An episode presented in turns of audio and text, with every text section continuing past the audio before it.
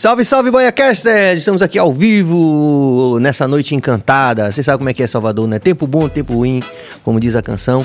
E aí, pra, pra acabar com tudo, bicho, peguei um garrafamento do, do jogo do Bahia aqui, Bora, velho. Bahia. Pô, francamente. Então, já desculpando aí, me desculpando e desculpando, é, pedindo desculpas em nome de toda a equipe, porque a gente se atrasou um pouquinho porque eu tava realmente no engarrafamento aqui do Bahia, bicho. O fenômeno, o fenômeno Bahia. É isso aí. É isso aí, rapaziada. Vocês já sabem como é que é, né? Vocês podem se inscrever no canal, vocês podem ativar o sino, podem é, compartilhar, podem dar like, vocês podem valorizar essa história, não só é, de Walterson Cabeça, de Billy, a minha história, a história do BahiaCast, mas valorizar é, a história dessas personalidades artistas que têm passado por aqui nesses meses de muita alegria, de muita música, muita cultura, muito conhecimento. Porque aí você vai pensar da seguinte forma: não faz tanta diferença para você naquele momento, mas você vai estar valorizando essa visão de mundo. Acho que nós estamos num momento pivotal da história do nosso país em que valorizar a arte, a cultura e o conhecimento é mais do que necessário. Então, colhem nessa proposta e venham com a gente aqui no BaiaCast ao vivo. Porque essa banda aqui é uma banda que estava, a gente tinha muita é, vontade que eles viessem, não só pela questão pessoal, da admiração que a gente tem pela o trabalho que eles vêm desenvolvendo ao longo dos últimos anos aqui na, a partir da Roma Negra Salvador, mas também porque são pessoas queridas, talentosas e que a gente vem acompanhando do ponto de vista pessoal também e já divide muitas histórias que a gente vai tentar dividir uma parte delas aqui, compartilhar com vocês, que são muitas histórias engraçadas, de luta. Enfim, cole com a gente aqui porque nós estamos com a rapaziada do Bailinho de Quinta. Yeah, que beleza. que prazer estar com vocês aqui hoje, hein? Estamos com o Graco aqui, gente, nos nossos estúdios e estamos online também com o Thiago e Juliana também. E aí? Salve, salve, Boa noite, galera. Que massa, hein? E o Thiago tá tá todo. Tá, bicho, agora tá libanês mesmo. Também. Olha lá, ó. Eu falo aqui também.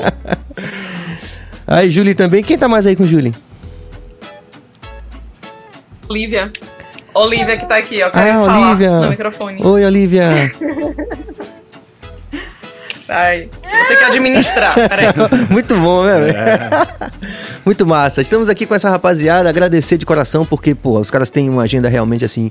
A gente tentou de algumas formas aqui. é, a gente já queria que eles viessem antes. Mas a gente, é, como a gente, vocês sabem, né? Assim, a agenda é todo mundo e tal.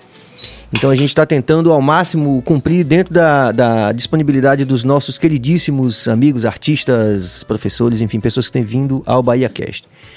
Grande Graco, pô, velho, satisfação ter vocês aqui, velho. Que massa, viu? Pô, adorei. Tenho acompanhado também o projeto sempre, assistido aí os bate-papos, Márcio Melo, Edson Gomes, assisti uma galera, Duda do Diamba. Pô, é muito bom, é muito bom porque me relembra também uma parte da minha história, né? Tá, tá entrelaçado nesse universo aí. E é massa poder reviver e poder também conhecer um pouco mais da história desses artistas, dessas pessoas, né? Dessas, desses baianos. Sem dúvida. E olha, vocês podem ter certeza que tem muita gente que quer saber mais sobre a história de vocês, né? Que é riquíssima, né? Enquanto tanto individualmente, né? Como grupo. E aí eu vou pedir que a gente faça é, é, antes da gente chegar no projeto Bailinho de Quinta, vocês vão falar dele to- tudo direitinho, é, que vocês recuperem um pouco da história pessoal de cada um de vocês, assim, façam uma- um breve relato né, de como foi que vocês chegaram até o, o, o Bailinho de Quinta. E lógico que nós vamos começar É, exatamente. por Julie, né? Não preciso nem saber. Cadê ela?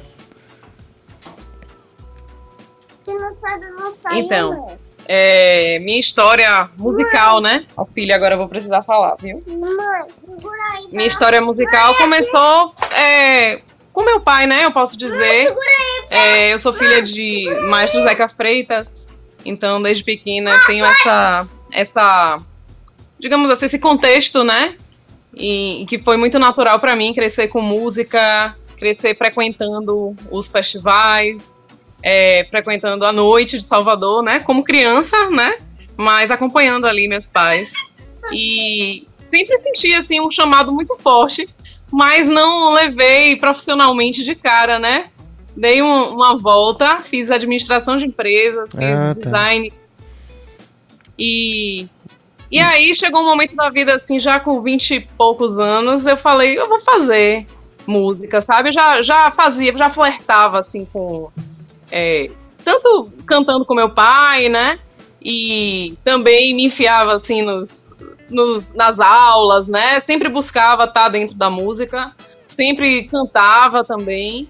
E aí eu resolvi prof me profissionalizar, né? Entrei na faculdade de música, fiz o curso de licenciatura e já assim, desde, desde logo o início já comecei a, a cantar em bandas, em grupos, né? Eventos.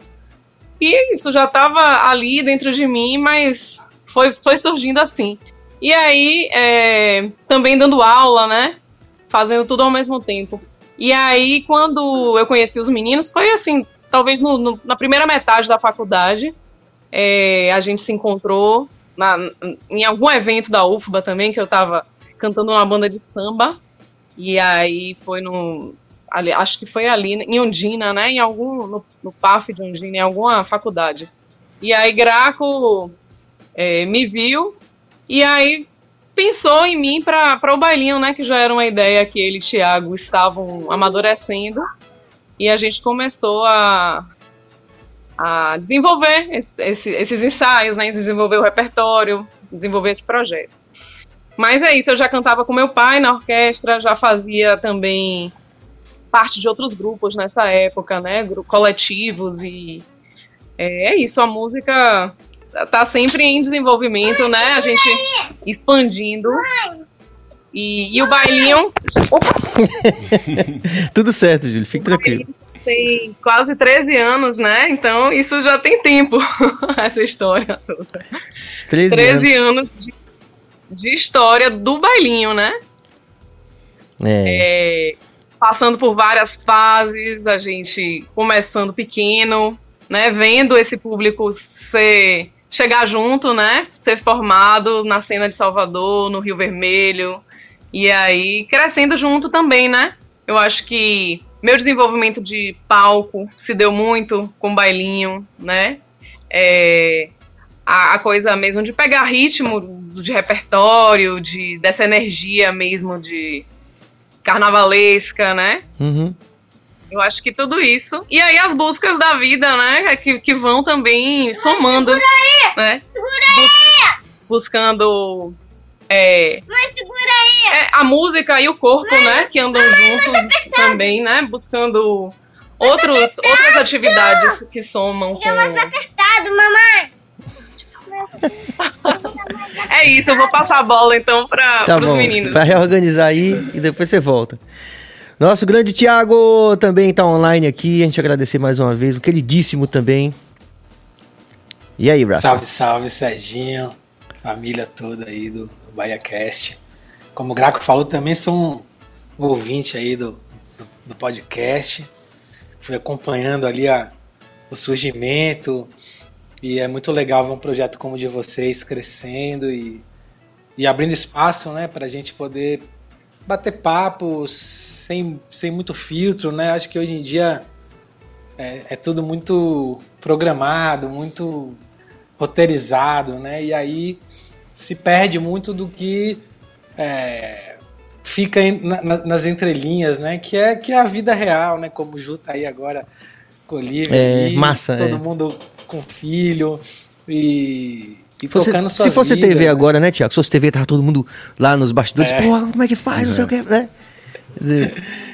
e, e é isso, né? Eu acho que o que nos aproximou é, foi a música, né? A música realmente é, é essa essa deusa aí intangível, mas que ao mesmo tempo tá sempre é, nos levando né, a, a, encontros, a realizações que às vezes a gente não, nem idealizou que, que seria, né? Por exemplo, o Bailinho é, hoje de fato é um projeto é, que eu acho que eu não gosto dessa coisa de furar bolha, assim, o Bailinho nunca teve muito essa coisa de querer pertencer a um nicho específico, né? A gente veio da, do rock, né? Eu e Graco a gente vendo essa vivência é, da rua, do underground, aprendendo a, fazer show. O rock ensina muito como qualquer gênero, gênero popular, como reggae, como samba, como o forró. É, tem um jeito de se fazer, né, para você conquistar o público e, e, que a coisa aconteça, né? Não dá para você fazer sua música e simplesmente ignorar é, a troca com a plateia, né? Então Isso a gente foi aprendendo desde o Encoma, Graco com Escambo, também no Encoma, a gente era colega do Encoma, a gente começou tocando hardcore. E a gente É, eu, queria que você, bailinho... eu queria que você fosse montando um pouquinho, assim, cronologicamente essa história. Vocês lá do Encoma, Pois é, rapaz. clássico eu, dos clássicos. vou tentar resumir. É, eu, eu, eu nasci em São Paulo e cresci na Bahia desde os 12 anos, né? Então, quem quer me sacanear diz que eu sou paulista. Não, nada contra, mas assim, pô, eu cresci aqui, né? Sim, Então, se entendeu como a gente minha aqui. identificação cultural toda, minhas amizades, elas são baianas, né? Fora minha família materna, minha mãe nasceu em Juazeiro, meu bisavô é baiano, então é, meio que é, é, acho que a minha alma realmente ganhou sentido no meu corpo aqui na Bahia. E eu cheguei aqui bem roqueirão, assim, né? É, descobrindo ali o palco do rock nos anos 90, ali 94, 95, aquela efervescência, Adão Negro surgindo também com uma banda já é, forte, né? Política, musical. Meu primeiro show, assim, um dos primeiros shows valendo com uma banda, antes do Encoma, ainda chamada Smooth Pod, uma banda de. A gente chamava de rock triste, né? Aquele rock inglês que, que tinha o Brincando de Deus, que era o grande Sim. Representante. E aí eu fiz um show junto com Adão Negro e outras bandas ali no Casablanca, em Amaralina. E, e eu achava isso. Foi aquele de massa. Dom Jorge, não? Como é? Foi aquele que Dom Jorge fez, não? Rapaz, eu um não lembro. Jorge. Eu lembro que tinham bandas.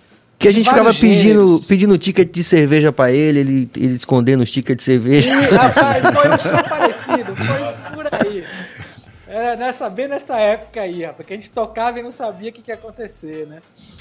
E, e aí fui parar em Coma, né? Que já era uma banda representativa, que tinha pitch, já, assim, uma menina super é, líder, assim, já, né? Com aquela coisa do rock, de ter que se impor por ser mulher, ambiente machista.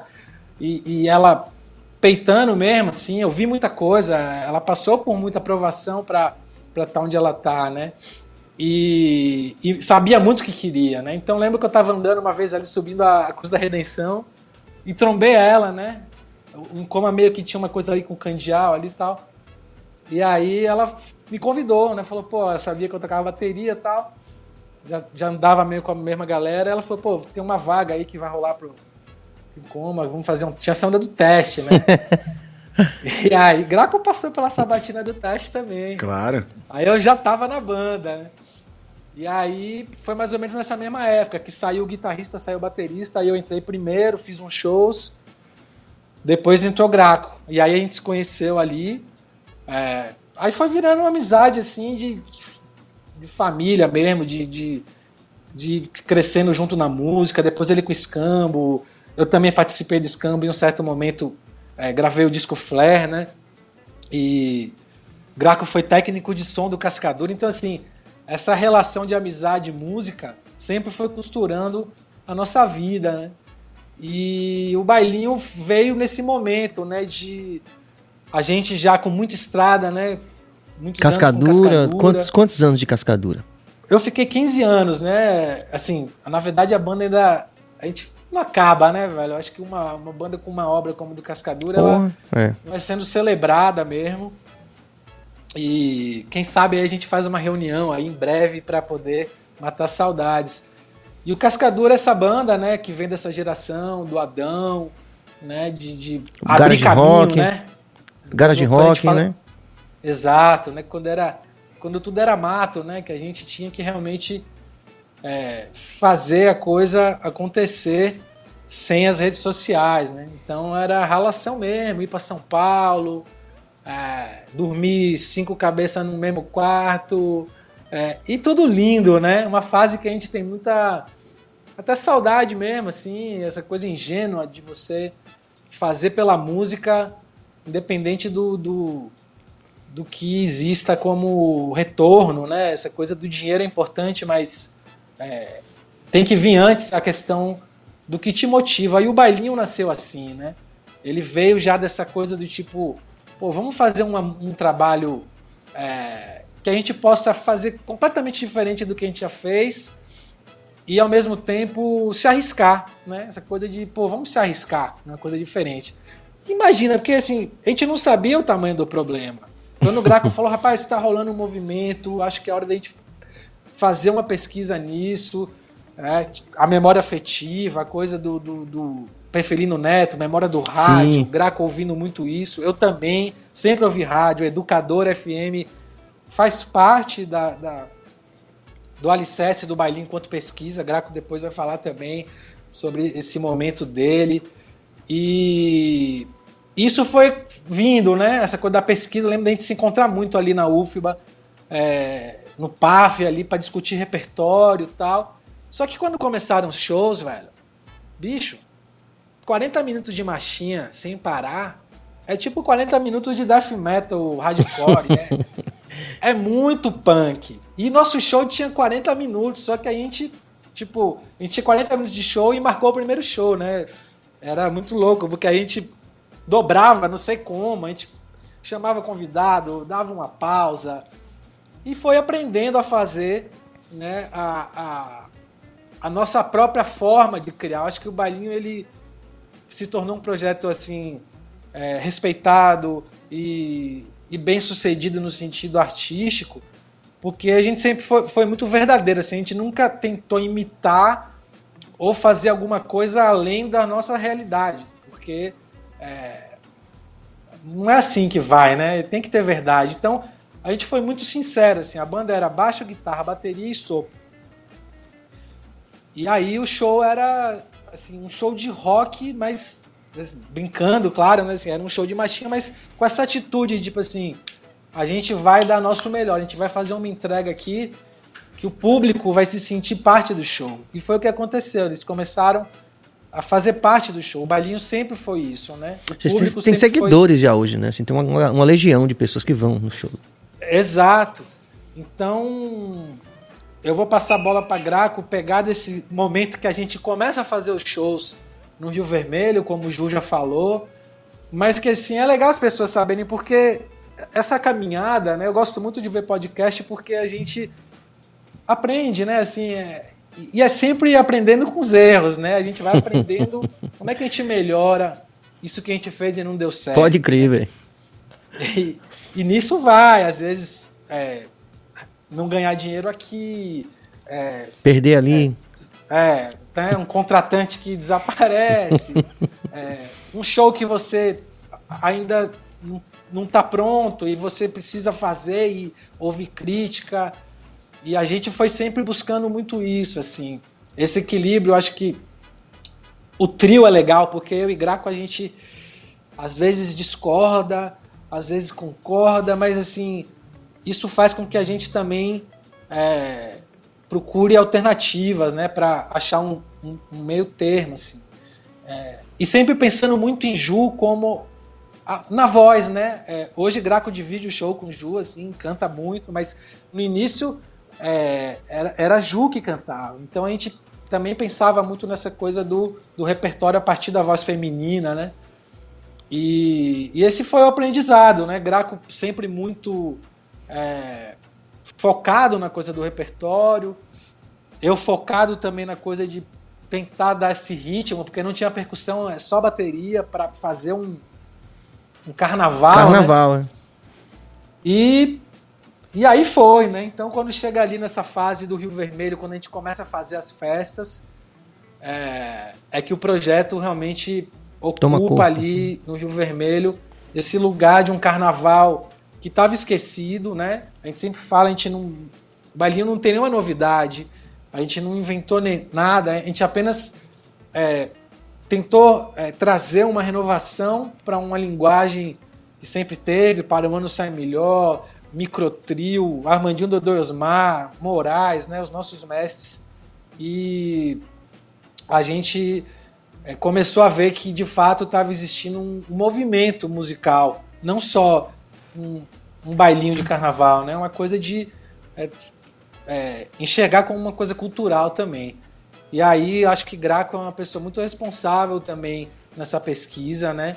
É um cara que tem um olhar de produtor, né? Eu acho que é legal também a gente falar dos trabalhos de cada um. Graco tem o Baio, que é fruto já meio também do bailinho, mas quem conhece o Baio, por exemplo, consegue ver essa cabeça de produtor dele, até mais que no bailinho, né? Que é uma festa.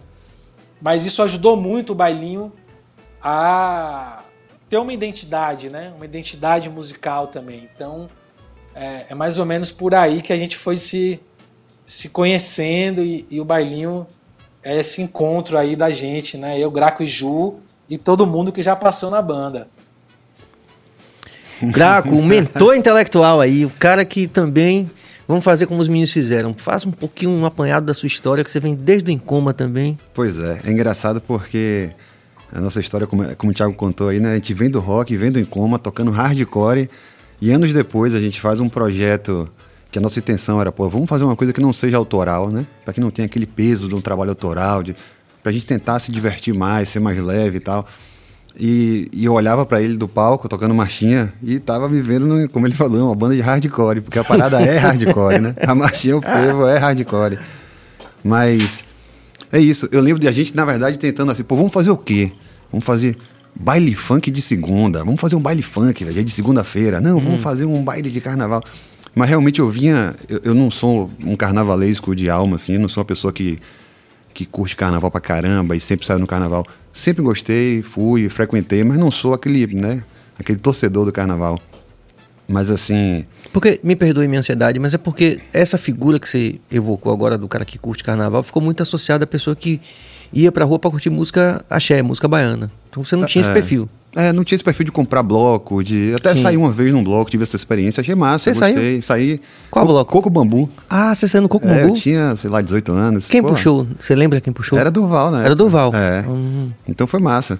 Mas assim, não. Que não também é um roqueiro meio. É, todos são, né? o Bel, Durval, É todo mundo verdade, vem do é. rock. É. Assim. Esse início do axé, né? Nestor Madrid. Sim. né? Todas essa- essas cabeças que pensaram axé music, grande parte delas tem essa vivência do rock aí. Rock no sentido amplo. Mas aí a gente veio montar. Eu, eu, eu ia acompanhando assim ao longe essa coisa. Rio de Janeiro, um milhão de pessoas na rua. Sim. 3 milhões de pessoas na rua. Aí um dia, quando eu lembro, eu assim, nem estava assistindo na televisão, mas escutei falar 5 milhões de pessoas na rua. Eu, pô, prestei atenção. Comecei a olhar aquilo ali e falei, pô, vamos, vamos fazer um, um baile de carnaval. Nunca tinha tocado numa marchinha, um frevo, né? Então a gente começou ali, a partir disso, pesquisa, uma pesquisa histórica que é a base de memória afetiva, grande parte dela. Eu baixei aqueles arquivos de internet, na época não tinha Spotify, não tinha esses, esses players, né? E eu baixei um arquivo que O tinha quatro- tipo assim. é, tipo essa pegada. 420 marchinhas, eu, porra. E aí fui ali escutando, escutando, selecionando. Das 400 viraram 200, que viraram 50, que viraram 30, que viraram 10, primeiras 10. E aí foi. Mas basicamente memória afetiva e esse olhar, essa vontade de fazer. E aí o bailinho começou a partir daí, né? Começamos ali no Rio Vermelho, como o Thiago falou, primeiro show meio que experimental, meio, meio sem saber o que fazer, né? Como é que toca isso, como é que faz isso, como é que segura essa onda. E aí, a partir daí a coisa foi crescendo, até chegar a um determinado ponto que a gente sentiu a necessidade de, através do repertório, né? Não só no nosso sotaque, na nossa forma de fazer, que eu também acho, concordo com o Thiago, eu acho que o bailinho, eu sempre falo isso, né? A gente não inventou nada realmente, a gente não inventou a palavra bailinho, a gente promove uma festa, né? Em algum momento a gente fica sem saber se a gente é uma festa, se a gente é uma banda, se a gente deve gravar um disco ou não. A gente chega a fazer um disco, mas assim, estamos ali aprendendo com aquilo, né? Construindo um, um universo, até chegar um ponto que a gente fala, pô, como é que a gente, enquanto a parte artística do bailinho, como é que a gente sabe que o bailinho de quinta é de Salvador e não é de Recife ou do Rio de Janeiro? Sim. Aí a gente começou a fazer uma, a lapidar esse repertório para compositores baianos, a tentar dar uma cara cada vez maior assim da Bahia e sempre feito de uma forma muito honesta, como o Diago falou, assim, sem nenhuma pretensão, sem uma coisa muito de verdade, estamos ali construindo da forma que a gente faz. Então, durante muito tempo a gente discutia se aumentar a banda, vamos colocar percussão, não vamos, né? Aqueles, os prós e os contras, isso é viável, não é? Pô, eu achava massa, eu adorava ser meio power trio, assim, sabe? Porque, assim, as outras bandas, as outras orquestras que fazem esse tipo de música... São vem com- imensas. São imensas. Aí vem com bandolim, com cavaquinho, com... Fica lindo. Mas não era a nossa parada, entendeu? Então eu achei que, que essa parte tosca, entre aspas, era o que dava essa, essa identidade pra gente. Eu achava massa isso e continuo achando. Da mesma forma que eu acho que a gente ter conduzido até o momento a, a parte empresarial, eu e o Thiago ali tá na frente, tá vendendo show, fazendo, tomando porrada, aprendendo. Também é muito importante, sabe? Isso também agrega um valor muito grande, assim. Eu acho que isso deixa a gente mais forte do que fraco, né? Às vezes a Sim. gente discute isso, pô, pô, caramba, eu sou músico, eu não sou empresário, ou então eu sou empresário, sou... como é que vive nesse dilema, né? Mas eu acho que pra gente é importante, foi importante, continua sendo, e eu acho que fortaleceu muito o bailinho isso. Fez com que a gente pudesse tomar nossas próprias decisões, né? Caminhar de uma forma, enxergar as coisas com. O Thiago é um cara que tem um olhar do mercado muito, muito interessante, além de conhecer muitas pessoas, né? Circulou muito na noite. Diferente de mim, que sou um cara mais caseiro e tal. O Thiago não, tá em tudo, tá em todos os shows, peças de teatro, grupos de dança. Então ele conhece muita gente, foi muito importante pro bailinho também ter acesso a, né, às pessoas. A a- como é que a gente monta uma banda? Um cara recluso como eu. Como é que eu vou encontrar músicos de sopro? Aí, pô, Thiago foi importantíssimo. Ju também, a partir do momento que entrou no processo e, e eles tinham essa vivência da universidade, da faculdade de música. Pô, foi muito. Tudo isso foi, foi convergindo para o bailinho e, e criando uma identidade própria e nascendo e crescendo. E 13 anos depois, como você falou, ter um público cativo, a gente conseguir segurar duas horas de show, três horas com, com classe, com, né? Fazendo de uma, de uma forma legal, assim. E aí, como o Thiago falou, no começo do projeto eu não cantava, né? tocava guitarra. E a partir de, de- dessas pesquisas, apareceu uma música chamada Balança o Saco. Que na verdade o nome dela é Frevo e Folia. Eu fui descobrir o nome dois anos depois que eu descobri a música. E aí. E, e a partir daí eu comecei a cantar também, assim, ter um pouco mais de voz. Mas meu, minha, minha função ali, além de tocar guitarra, eu me via muito como um mestre de cerimônia. Como aquela pessoa que fica ali interagindo. Sim. E até como um DJ, no sentido dos beats, sabe? Sim. Tinha uma coisa dos beats. Eu ficava muito, como o Thiago falou, no início do bailinho eu escutava muito Memória do Rádio, de Perfelino Neto, que é um que eu sou super fã. E aquilo ali foi muito importante para essa formação, para essa pesquisa histórica. Né? Vinha ali desde Chiquinha Gonzaga, 1898, até a década de 70, 80. Hoje em dia não, a gente já toca um Duda Beat, já toca uma coisa mais atual ainda, porque a gente já se sente confortável enquanto identidade artística, então assim, fica mais fácil de você trazer e fazer versões.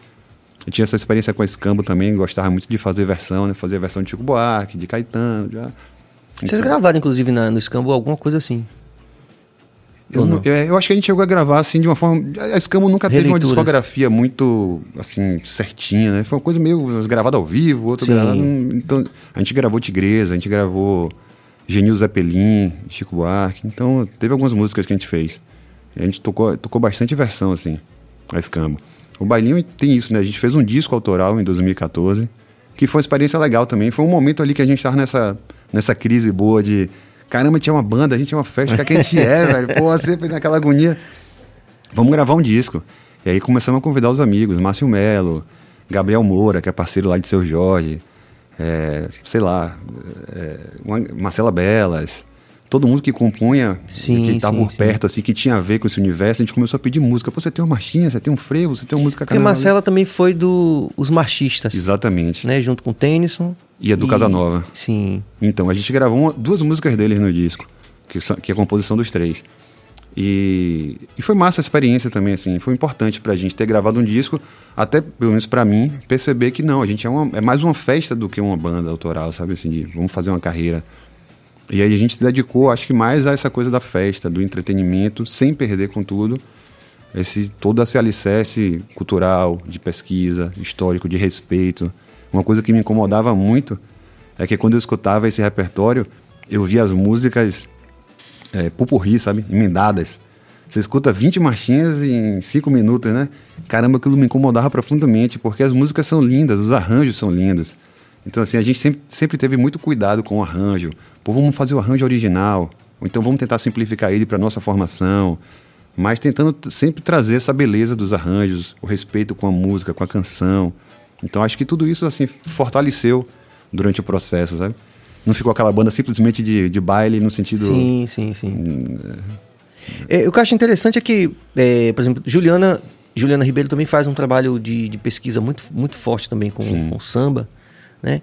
E eu queria... é, me, me, me interessa muito pessoalmente, assim, né? Como esteta também, né? é, esse, esse universo. Porque vocês vêm, todos vêm de, um, de, de bagagens musicais é, vastíssimas, né? Juliana, é, o Tiago e você também. E, e, e também, é, eu- Juliana, eu nem sei tanto, acho que ela pode me dizer isso. Mas você e Tiago vêm de um universo do autoral mesmo, E, e veja, não é somente de um universo do autoral, mas de um universo do autoral que ganhou relevância como obra, né? Sim. Como obra e como atingimento também, vou falar radiofônico por falta de outro aqui, mas assim, que obras que, que ganharam relevância, né? Ou, ou marcas, e ou, né? E ou marcas, bandas, que se tornaram referências, né? É, na cena brasileira, em alguma medida, né? Quer dizer, então esse, esse, esse reaprendizado né, de- dessa valorização de uma. de- de não ser necessariamente autoral é, é uma. É um, é um avanço e é algo que, que confere uma característica muito única, eu acho, ao, ao bailinho, né? Como também é o trabalho de Juliana, os próprios Sim. machistas também, né? Quer dizer, Sim. tem, tem uma coisa acontecendo aí, né, Graco? Tem uma. Pois é, rapaz. Que é boa, né? De valorização da cultura. Exatamente. Mas eh, hoje em dia é interessante você ver que, que o mercado também sempre absorve tudo que vem, né? O que vem da, desses embriões. Não importa de onde eles, eles saiam, mas o mercado vem sempre a bocanha e. Quantas festas chamadas bailinho hoje em dia você tem, né? É o bailinho de não sei quem, é o baile. Sim, do... sim, a sim. palavra baile, bailinho, eu repito, a gente não inventou nada, mas assim, tá em tudo hoje em dia, sabe? Tá em tudo não, mas assim, grande parte do mercado, desse mercado que era do axé, ou que, sei lá, absorveu não só a palavra, mas o Mas tem a galera forma, que- a forma de fazer. Diga, Thiago. Vira e mexe, alguém manda um, um, um cardzinho com um bailinho de quinta mesmo, assim, galera copiando sem medo Ah, como conceito? De, ser feliz. É, copia como conceito, copia. É até lisonjeiro, né? É, pois é. Tipo, Usam foto da gente. Mentira. Campanha de. de- já, teve de tudo. Outdoor de madeireira no Piauí. é, escritório médico. todo, tipo, Bom todo caralho. ano.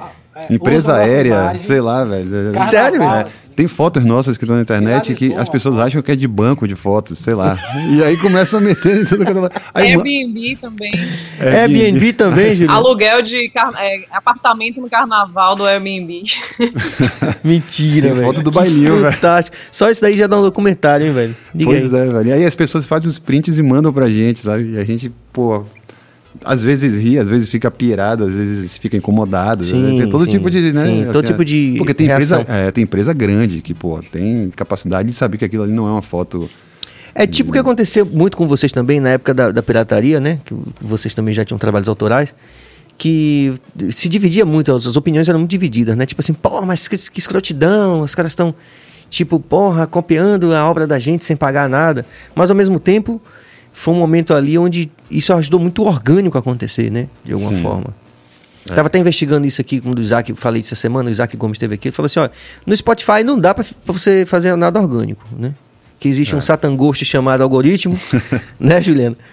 Então, assim, você. Mas assim, naquela virada de mercado, saindo do CD para o arquivo digital, quando havia o Emule ali, o Napster e tal, parece, tudo indica que ali havia um espaço para o orgânico, né?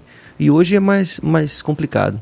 É pra gente que sempre teve a margem, digamos assim, né? Sim. Apesar de o bailinho ter um, um viés mais comercial e ter atingido um, né, um, um patamar de público e tal, que pode se encaixar em um determinado mercado, eu acho que a gente sempre correu a- pela margem, a gente sempre esteve à margem de tudo isso. Então a gente pegou as, as partes boas e ruins, né? Eu, eu- eu lembro de Sim. na Escambo, pô, em 99, quando a gente começou, é aquilo ali, velho. Saía de manhã, eu mesmo fazia o cartaz no Word, não existia designer gráfico assim como hoje em dia, né?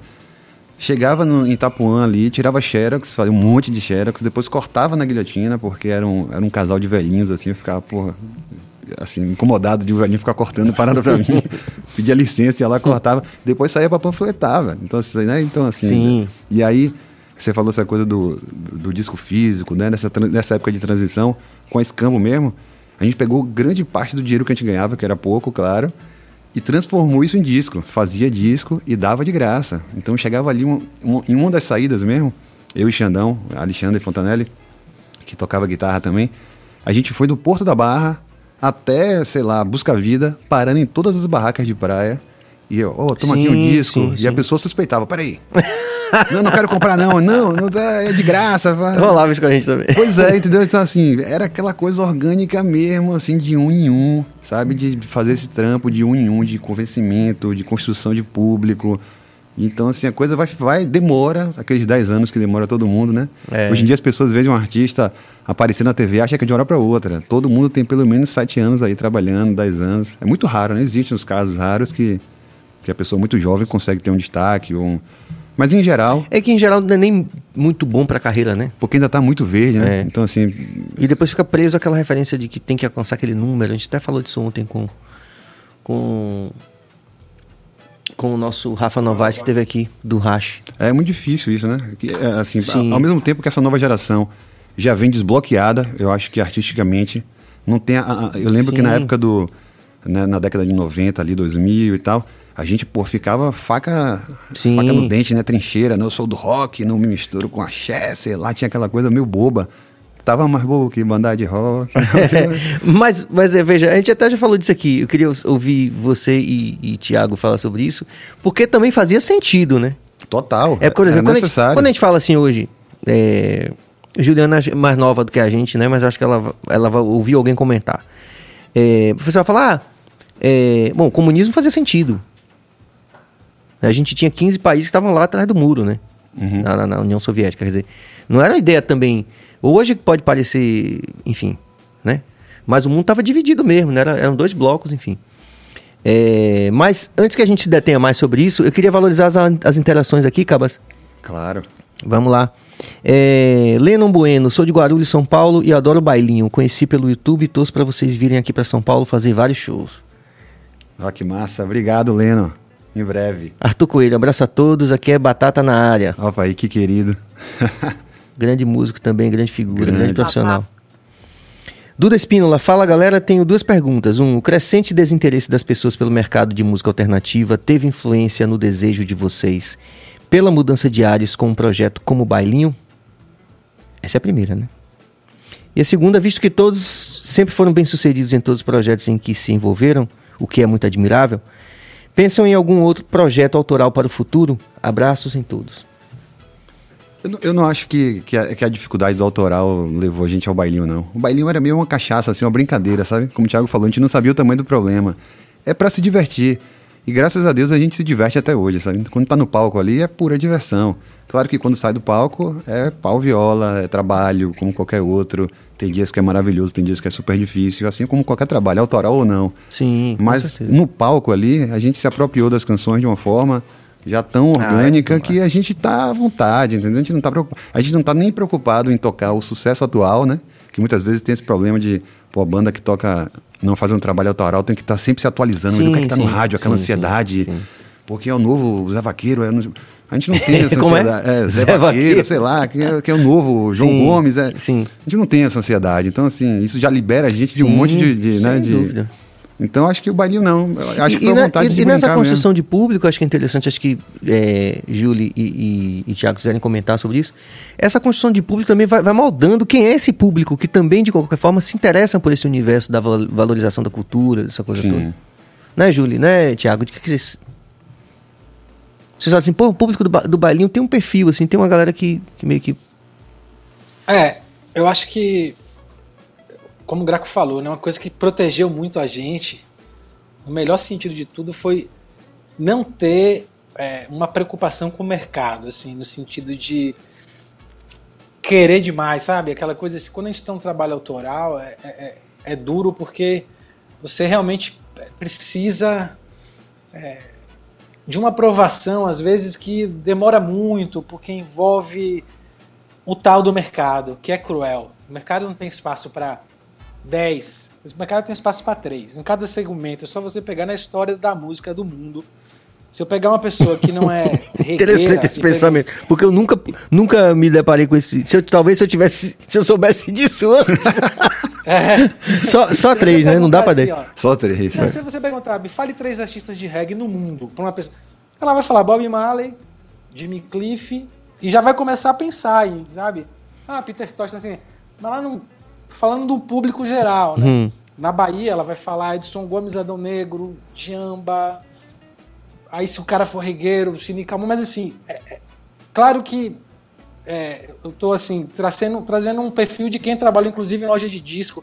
E eu sei como é que. Porque você arruma uma prateleira de música, você começa a entender quantos discos o, o, o lojista, o, o dono da loja compra de cada artista. Aí você entra, fulano, três. Você ganha, quero duas cópias. Marisa Monte, uma caixa. Aí você fala, ah, então. é, é, se você compra uma caixa de Marisa Monte, você não tem como comprar uma caixa da uh, Roberta Sá, entendeu? Porque a Hum. Roberta Sá já não. Então, isso que, que vai matando o artista, porque ele vai querendo parecer com outro artista e vai querendo parecer com outro, querendo parecer. E o mercado não vai, ele vai pegar um, dois, três e, e, e o resto vai ficar ali degladiando espaço. E hoje ainda é assim, as gravadoras morreram, mas o Spotify é isso, é, é- é disputa por playlist, é um negócio assim, cansativo, é, exaustivo. Então, É mesmo. para não fugir da pergunta, porque assim, o público é isso, o público.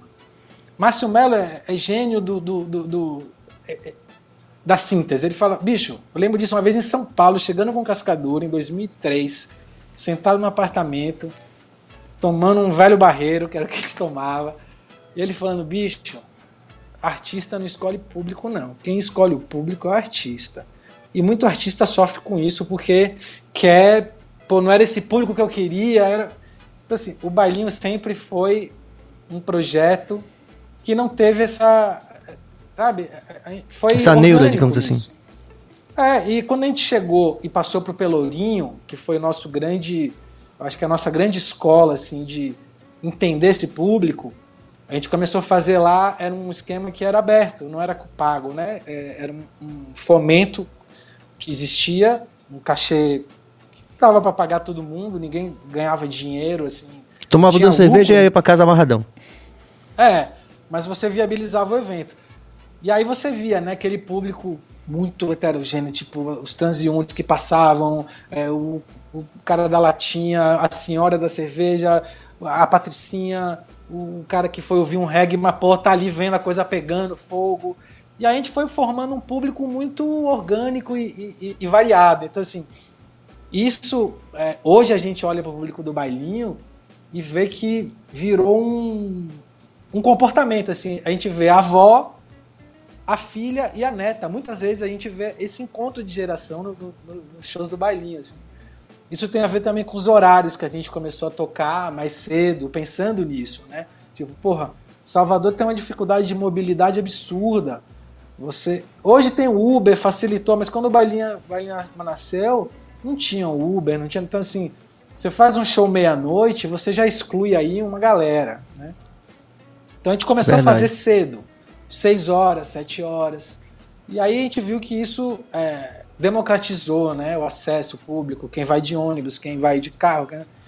Então o nosso público é, é isso, ele ele se encontra nessa nessa teia mesmo, como o Graco falou, sabe? Assim, é, tem identidade, mas você vai ver uma Duda Beat tocada pelo bailinho, que é uma coisa que a gente começou a se permitir, dizer, pô, bicho, vamos, vamos é, brincar um pouco com esses algoritmos, assim, no sentido de, tipo, porra, vamos ver se funciona legal. E o público que diz. Então o bailinho é muito verdadeiro nisso, porque a música, quando a gente leva pro palco, a gente já testou muito, mas assim, é o público que fala, velho. é, ela entra no repertório a partir do, do que acontece ali, na interação. Então a gente já sabe mais ou menos, né, os andamentos e tal, mas a gente já tentou várias vezes assim músicas clássicos que não entram. Aí pega, Tipo assim, o quê? dá um exemplo aí de algum- tipo, Dá um exemplo do Balanço que... Saco é um clássico que assim, nunca tinha ouvido no Carnaval de Salvador. Quando o Graco trouxe, mudou a nossa história, assim, tipo, porra, é hora que o público relaxa, entende a brincadeira, vê que, porra, não é pra se levar a sério. O bailinho é isso. Eu tava vendo uma entrevista do Ginga, eu, eu recomendo, é, no, num podcast muito legal, que um, um Clemente, é, é um nome do cara, é, é Papo com Cle, algo assim, procurar Clemente Ginga que é um gênio do violão, compositor, um cara respeitadíssimo, mas meio obscuro, assim. E. E aí ele não se leva a sério, bicho. Ele dá uma entrevista assim, ele fala coisas assim, meio nonsense. E ele fala, bicho, eu não me levo a sério. E às vezes a gente se leva muito a sério, o artista, né? Essa coisa do tipo, Muito. pô, Autoral, principalmente. é, e aí você, pô, o bailinho me fez aprender, bicho, que assim, velho, vamos balançar o saco aqui, que é, é- é- é tão transgressor quanto você, às vezes, sabe, fi- ficar ali numa postura mais é, tá, eu não sou desse, dessa galera. E, e esse é o lance, né? É, muito não bom. é sempre que eu tô feliz no bailinho, mas eu aprendi a rir, velho, a dar, a, a, a, a sorrir, a, a, a fazer uma interação com o público a partir da, da minha expressão, porque, pô, você sai da bateria de um show de rock que às vezes não botam nem luz pra você. Eu cansei de ver, ficava puto, sacou? Às vezes, pô, meu produtor ali, eu olhava pro palco, pô, a bateria atrás da, da grade de luz. Não é que eu quero aparecer, eu quero que o público me veja, que o público tá ali, ele quer ver o show, bicho, ele quer o espetáculo, ele não quer. Pô, cadê o som da bateria? Aí eu comecei a pensar o que, porra, de tanto acontecer isso, principalmente no Pelourinho, que na Teresa Batista a luz, ela fica, a bateria fica atrás da luz, eu nunca entendi. Eu falei, porra, bicho, já começa aí o separatismo. meu Deus. Eu falei, não, eu vou botar na frente do palco, porque é, é, pô, você tem uma, o público não sabe o que é guitarra, violão e baixo, assim, não é, mas a maioria, porque é Sim. difícil, é parecido. Uhum. Aí você enche de um monte de instrumento de corda. Não, vamos botar um instrumento percussivo. Tem que ter, era o único. Se tivesse a percussão também ia. Para dar uma dinâmica, né, para você começar a entender que a banda é formada por vários elementos, né? A parte rítmica, o sopro, que é muito importante, que a gente sempre fez questão de botar na frente também. É, e aí, claro, Ju e Graco, que são a linha de frente, que tem essa coisa de comunicar com o público, né? Então é muito legal que o Bailinho criou esse jeito. Ju é mais introvertida e a gente nunca Mas não pediu parece. pra ela. Eu acho que é legal ela falar dessa vivência dela com o Bailinho, porque a gente nunca quis forçar ela a ser diferente, porque a gente achava que esse era o lance, sabe? O- Uhum. O, o, axé, assim, não falando mal, mas assim, criou uma escola de tudo muito exagerado. Assim. A Sim, cantora, ela tem até caricatural, né? Exatamente. caricatural. E aí a gente falou, não, bicho, a Ju é uma pessoa que ela eh, tem esse jeito. E aí Graco foi aprendendo a fazer o, a interlocução e tal.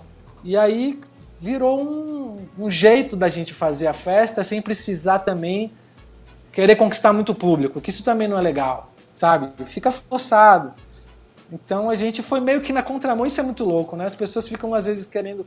A gente foi indo meio que na contramão de tudo, no sentido do que o mercado exigia, e ao mesmo tempo fazendo as leituras, né? Porque ninguém também. gente- ninguém era menino nesse sentido. Pô, é, tem que fazer a festa, o público tem que sair feliz.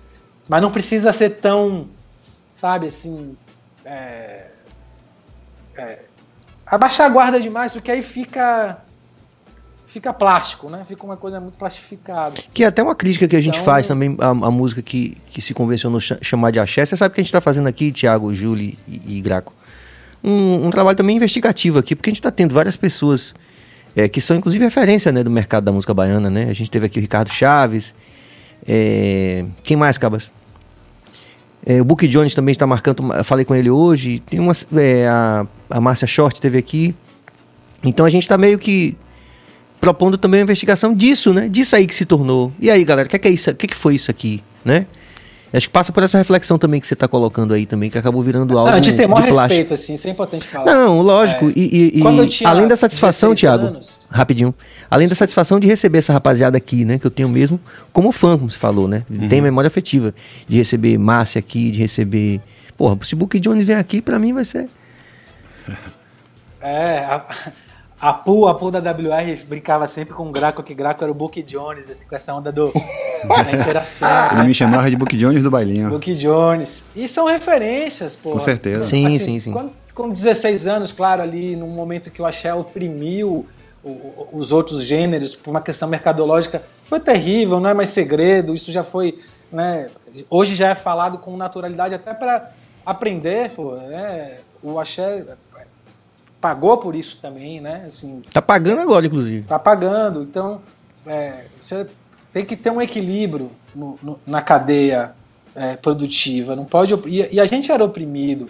Eu lembro que pro Cascadora sair no jornal, quando saía era assim, bicho, come- é, festa, dava caruru, feijoada, porque era quase nunca. E saía com aqueles textos assim, esdrúxulos, né? Porque o jornalismo também não contribuía muito. Então, é, hoje a gente consegue. é, hoje realmente a coisa mudou nesse sentido, né? De, é, mas o axé tem coisas maravilhosas, a gente aprende muito, é uma escola. Os músicos que. que pô, pegar os, os, os, grandes ícones, Luiz Caldas, Armandinho. Pô, Armandinho quando Teve chega aqui no também. bailinho, hoje pra, a maior alegria do bailinho hoje, é, graco de juros, assim, é quando a Armandinho vai participar do nosso show, porque assim, é, é uma aula de tudo.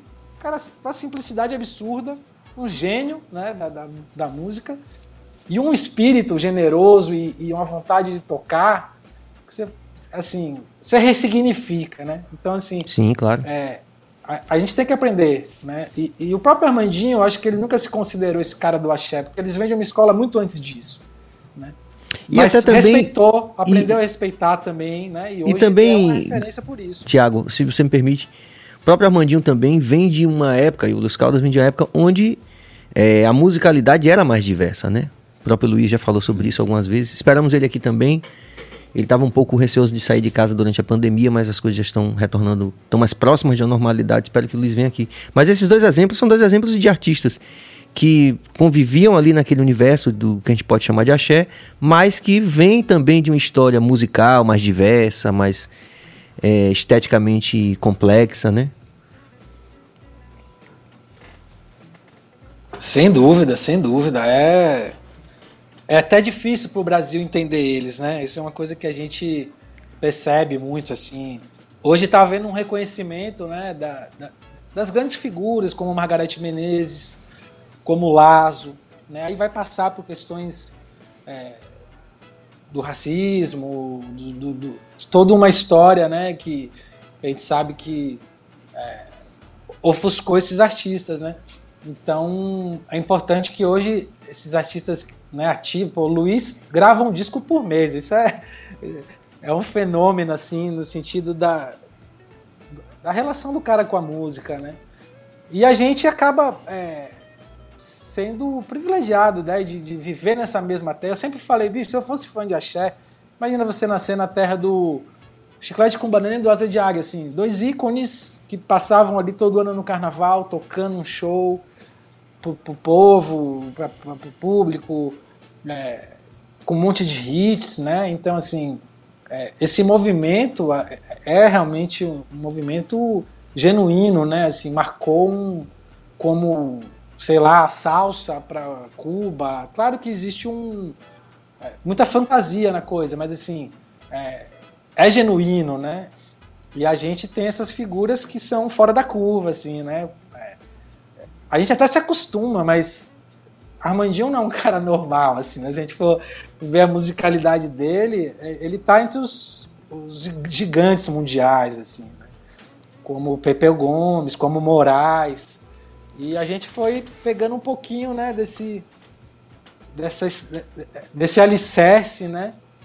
E, e as mulheres também, né? Porque aí é, é melhor de falar, mas assim, o bailinho sempre teve também essa preocupação, foi melhorando com o tempo, mas desde o início o Chiquinha Gonzaga tá no nosso repertório e é uma primeira marchinha a ser composta lá no final do, do século XIX. E hoje o nosso repertório já tem Led Luna, Vanessa da Mata, é, a Duda Beat, a Dononete do Pará. Isso traz Ah, uma Dononete riqueza, também. porque é, Legal. é, é chato quando é uma coisa né, muito específica, feita só por homens, ou às vezes também quando é uma coisa só feita por mulheres. Não que, que seja chato, mas assim, o encontro desses, dessas diferenças, eu acho que gera uma coisa muito saudável, né? E claro que existe aí um, um desnível, né, que a gente vem tentando é, Pensar aprender criticamente, é. Pensar criticamente É. sobre ele, né?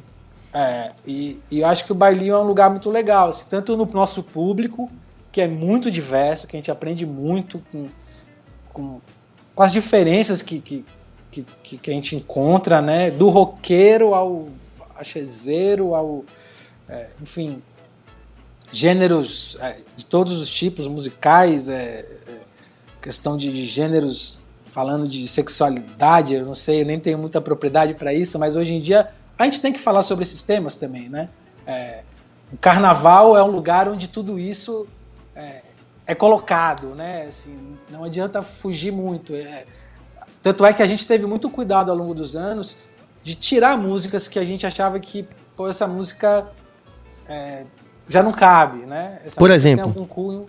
Por exemplo, o Mulata Cabeleira do Bossa Nova. Zezé. É, Mulata Bossa Nova foi um que a gente ressignificou. A gente trocou uma parte da letra e continuou tocando e, e- e é muito legal. Mas Cabeleira do Zezé. Virou Garota é, Bossa Nova. É, Garota Bossa Nova, caiu do aniga, pana, pana, pana. E só dá ela. E aí vai. Mas, E- mas é importante essa é, é importante essa atualização. Acho que a gente sempre teve atento a isso, né? Não só pro bailinho, mas a- na nossa vida, né? Então, assim, é um reflexo do, do que a gente pensa, da- de como a gente age, de como a gente vê o mundo. E a gente leva isso pro bailinho também, né? Essa questão do respeito, seja na- através das letras, seja no trabalho, né? Em quem está trabalhando, com a gente, o pessoal do bar. Hoje a gente faz festa, a gente está, para além da música, preocupado com toda a infraestrutura, desde licenciamento a tudo. Então a gente está preocupado com todas as pessoas que estão trabalhando ali para que tenham condições legais de trabalho, para que estejam sem- ser, é, sendo bem remuneradas. Então, assim, existe essa preocupação que é nata da gente, assim. Quando a gente estava falando do público ali, eu, eu lembro que eu e o Thiago, a gente sempre chegava ali no, no Santo Antônio ali do Carmo, e sempre a gente foi passar som e já fica, já fica direto, né? Coisa de que tem que estar de olho em tudo ali. E a gente ficava olhando o nosso público assim, quando entrava e fica, caramba, o público mais lindo da cidade. Como a gente gosta, a gente é apaixonado pelo público. Isso aí não é demagogia, não. É, é- é carinho mesmo, assim, olhando pro público, achando lindo essa diversidade, essa coisa que é real. Da Cara- pessoa falar, caramba, escutei essa música, eu amava. Show que vem, eu vou trazer minha mãe. E traz a mãe. É incrível, sabe? Então, assim, é lindo. Isso é. Eu acho é, que, que a- é, é diametralmente oposto ao que a gente é, acabou também vivendo também, né? Fazendo, fazendo com uma crítica construtiva até, né? Todo esse processo, porque também a gente não tá aqui nessa mais, né? Não tem mais idade, né, Tiago? Pra gente ficar também, é, mas você é do axé, né? É, claro. Mas assim, mas durante um tempo, e o Ricardo Chaves falou disso aqui, da coisa do, da- do tensionamento mercadológico, né, publicitário aí. Talvez Ju possa também, pela atuação dela acadêmica, também falar um pouco disso. Que era a coisa do bloco de gente bonita, né? Quer dizer, era, era o inverso dessa proposta que vocês hoje estão. Que é uma proposta mais. Vou colocar por falta de outra palavra, e Ju pode me corrigir se for o caso. Mais holística, né? Quando toca em todas essas questões aí. Uhum. Eu acho que não tem coisa pior do que, do que falar, se referir a, a algo assim, né? Hoje, hoje em dia, então, é, é isso. É, eu acho que o que a gente tem vivido, assim mesmo, de, de, de cons- é, conceitos e, enfim, repaginação da, do posicionamento mesmo, né? A gente tem que realmente ter cuidado com como a gente se refere a, a, enfim, às pessoas e aos, à diversidade, né?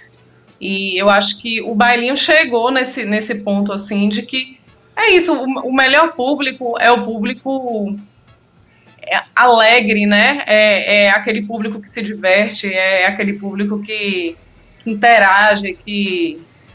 Enfim, né? Que é essa generosidade, né? Os valores são outros, os valores são é, de dentro para fora, né? E e isso é, não tem muito, assim, eu não tenho muito é, texto acadêmico assim para compartilhar não, mas é, eu me sinto muito bem assim no no contexto do bailinho, no contexto do público, porque eu sei que é, a gente cativa as pessoas e, e também é, somos cativados por essa via, né? Por essa via da troca. Eu acho que uma coisa para mim assim que é muito muito importante na troca com o público é o olhar mesmo, sabe? Ali na frente eu consigo trocar muito com as pessoas, né? Canto olhando para elas e, e nessa dinâmica eu acho que é, acontece mesmo uma, um diálogo, acontece uma conquista e, e as pessoas vêm, falam comigo e, e a gente, enfim, se relaciona ali no, no palco dessa forma, né? A gente cria uma intimidade com o público bem próxima. É, tem a, a, vontade também de subir ao palco, né? Que tem esse momento do bailinho, de, das pessoas subirem ao palco, dançarem no balanço As pessoas saco. sobem. Sobem. Sobem, sobem. Todo show. Que Já é um massa. momento assim esperado. Pe- é, tem pedido de, de namoro, tem aniversário de casamento, tem todo tipo de situação. Aniversário, às vezes tem 10 aniversários assim no dia. Declaração e as de amor. Falar no telefone, Tem- as pessoas querem essa proximidade, sabe? É muito Sim. humano. É, assim, eu, eu tenho que, porque eu sou, eu coração assim, mole, né? Eu tenho vontade que todo mundo faça o que quer, mas eu sei que não, não dá, né? Não tem condições da gente atender a todos os pedidos. Mas é, é legal, assim, quando, quando acontece alguma coisa. É um, uma dupla de dançarinos que arrasam e que vão pro palco, né? Que é, é, conquistam um espaço ali. Então, o bailinho, ele é muito isso, assim, de agregar coisas, agregar eh, talentos, agregar emoções, eh, agregar momentos que as pessoas vão para celebrar ali, sabe? Elas, elas escolhem suas datas, os seus momentos para celebrarem no baile. E só eh, aproveitando, né, da- do gancho de, de- das- dos comentários que ficaram, assim, no ar, é, com relação a, a cantar no bailinho, né? Pra mim, sempre, assim, é da minha, é da minha, da minha pessoa mesmo, é ser, ser natural, né? Sempre a, a minha base, a minha, meu objetivo primordial, assim, é ser natural, encontrar é, a minha naturalidade em fazer música, né? Em qualquer situação né? É, no bailinho foi isso. É esse equilíbrio entre estar numa banda que toca música de carnaval, que traz, que pede uma energia, ao mesmo tempo que como fazer isso sendo eu, né? Como fazer isso sem adquirir os, os trejeitos e, e- e as coisas que não são que não, não são genuinamente minhas, né? Ao mesmo tempo que a gente também bebe de de influências e de fontes, né, da- das nossas é, ídolas e, e ídolos, né, da música. É, Gal Costa, eu acho que dá, dá para dizer assim, que é uma, um grande ícone, né, e que está presente fortemente no, no repertório. É, O que é de Gal que vocês tocam? é, a parte do repertório assim mais com mais energia, mais pra frente e que requer também muito é, desse de- desse equilíbrio da do, do movimento com a voz, né? Então é, é isso, o bailinho faz com que a gente tente é, aprender algo novo, mas com certeza assim colocando muito de si, né? E é o que dá certo. É, E claro, né? A gente vai ousando, vai, vai se sentindo ao longo do tempo é, com mais propriedade para dar passos mesmo, descobrir coisas novas no que a gente pode fazer. Né? E eu acho que dessa forma é, rola muita identificação do público de chegar assim para mim, nossa, eu gosto que você cante assim, eu gosto que você não é como outras, sabe?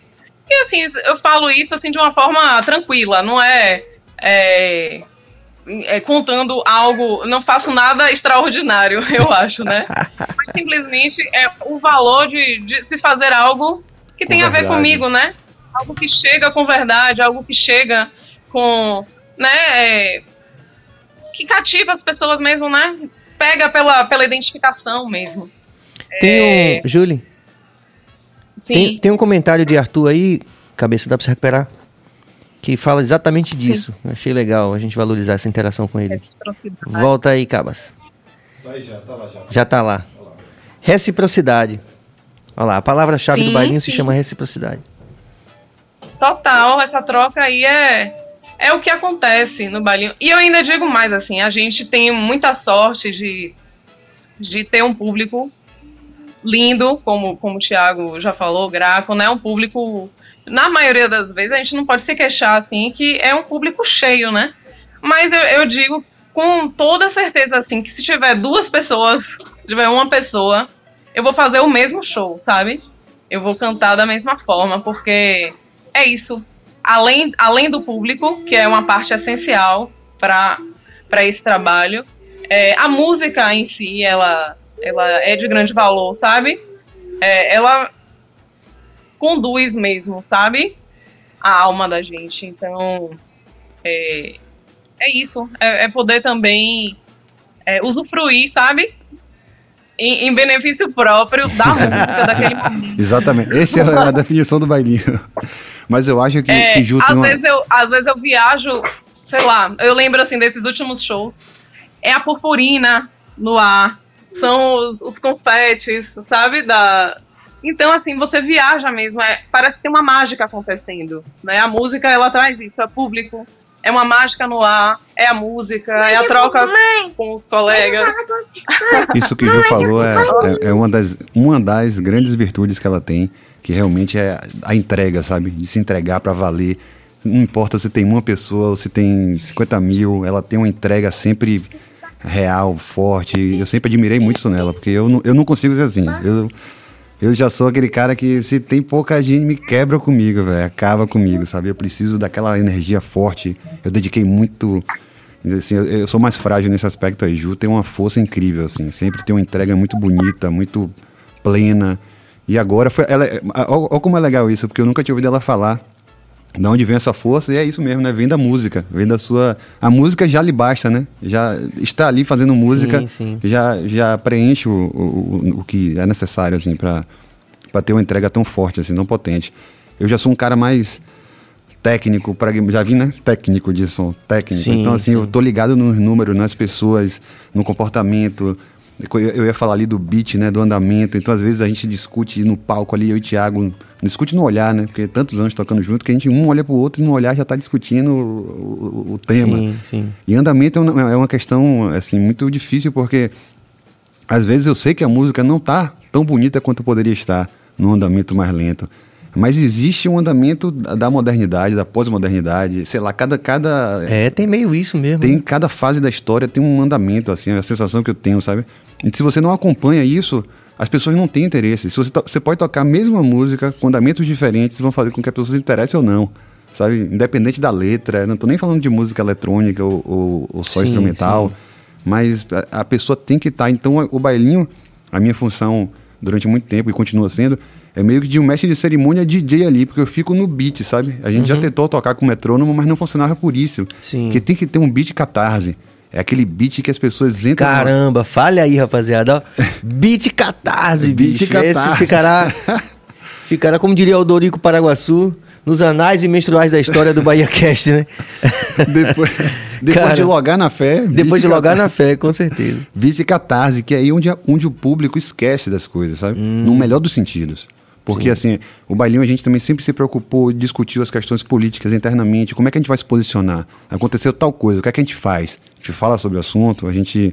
E eu sempre defendi o não lugar no bom sentido. Claro que a gente tem um posicionamento, ele tá ali implícito, mas a gente sempre, eu pelo menos, sempre quis que o bailinho fosse uma espécie de, de um lugar que você entra e não que você fique estúpido, Sim, bobo, sim. mas que você se permita naquele momento ter uma vivência plena em contato com pessoas muito diferentes de você, sabe? Não é aquele show que você vai e encontra as mesmas pessoas e não, você vai encontrar pessoas totalmente diferentes de você e não vai ter camarote, não, vai estar Sim. todo mundo junto, encostando no outro, entendeu? Então assim, eu acho isso muito legal, essa troca real, eu acho importante assim. Eu acho que isso também foi uma coisa que deu identidade ao bailinho, Sim. e, e fez com que o público se entregasse. Não tinha uma dancinha específica.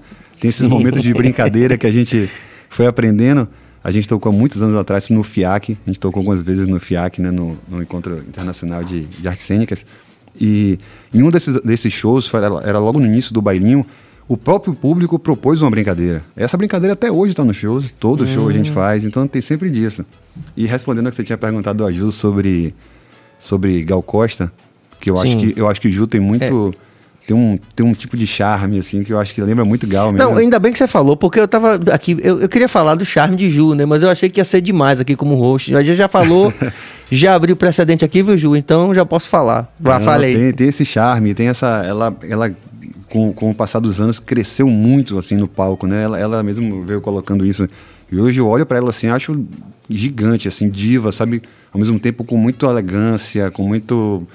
Com muita energia, com tudo isso, mas de uma forma dela, linda, assim, muito bem feita, muito bem colocada, muito verdadeira e muito potente, sabe? Eu acho isso muito legal. A gente toca Bloco do Prazer, sei lá, que são músicas Sim, que os, sim. os músicos de sopro chora, né? Quando vê o arranjo. É, Ou é aquele cacho de uva na partitura. a galera.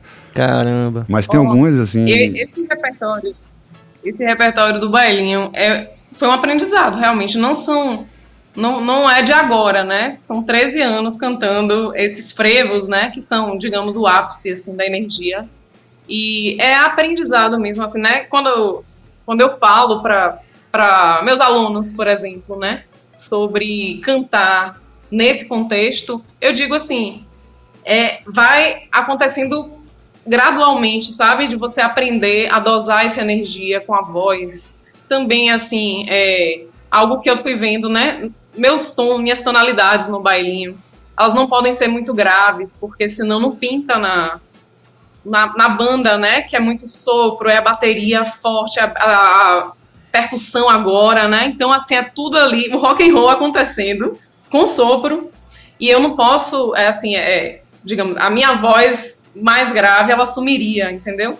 Então, muitas vezes é, fica parecendo assim que eu canto mais agudo do que deveria, mas funciona na hora. Isso eu aprendi e hoje eu tenho segurança para assumir esse lugar, sabe?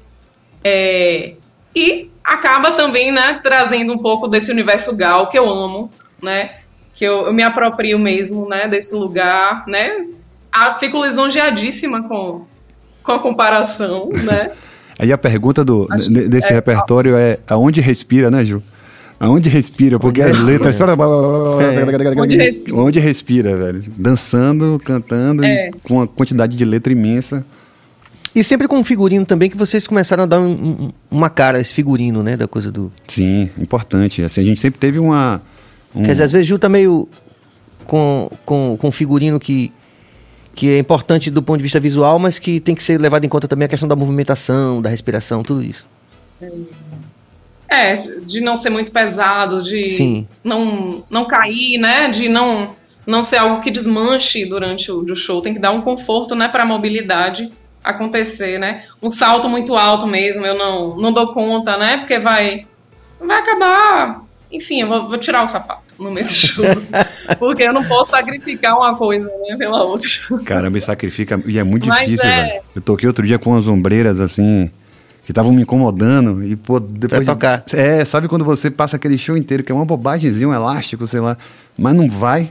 Quando acabou o show, eu falei, caramba, não, não entreguei. Fiquei preso nesse elásticozinho aqui. Então, assim, é importante realmente que tenha esse, todo esse conforto aí. Porque...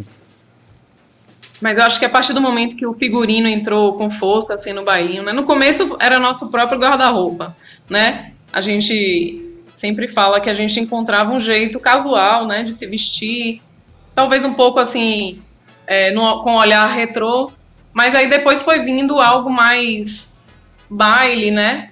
Ali do acervo Boca de Cena. Muito Isso, importante Ju, a parceria importante. com o Maurício. Pronto, fala aí, fala é, aí. Boca de Cena, a gente deu uma deu um up mesmo, assim, deu uma mudança de chave quando a gente começou a, a investir nessa, nessa produção mesmo, que não é fantasia, né? Que é, é um figurino, é, é uma roupa elaborada, nem sempre é algo assim totalmente combinandinho para todo mundo, mas é algo que, que conecta, né? E que a gente vem traz uma proposta alegra, né? Acho que dá, leva para cima o show. E hoje em dia a gente tá com Eric Gutman, que já tem alguns anos, né? Que é produtor de moda, maquiador, faz cabelo também. E ele também arrasa, assim, traz mais um, um olhar mais moderno mesmo.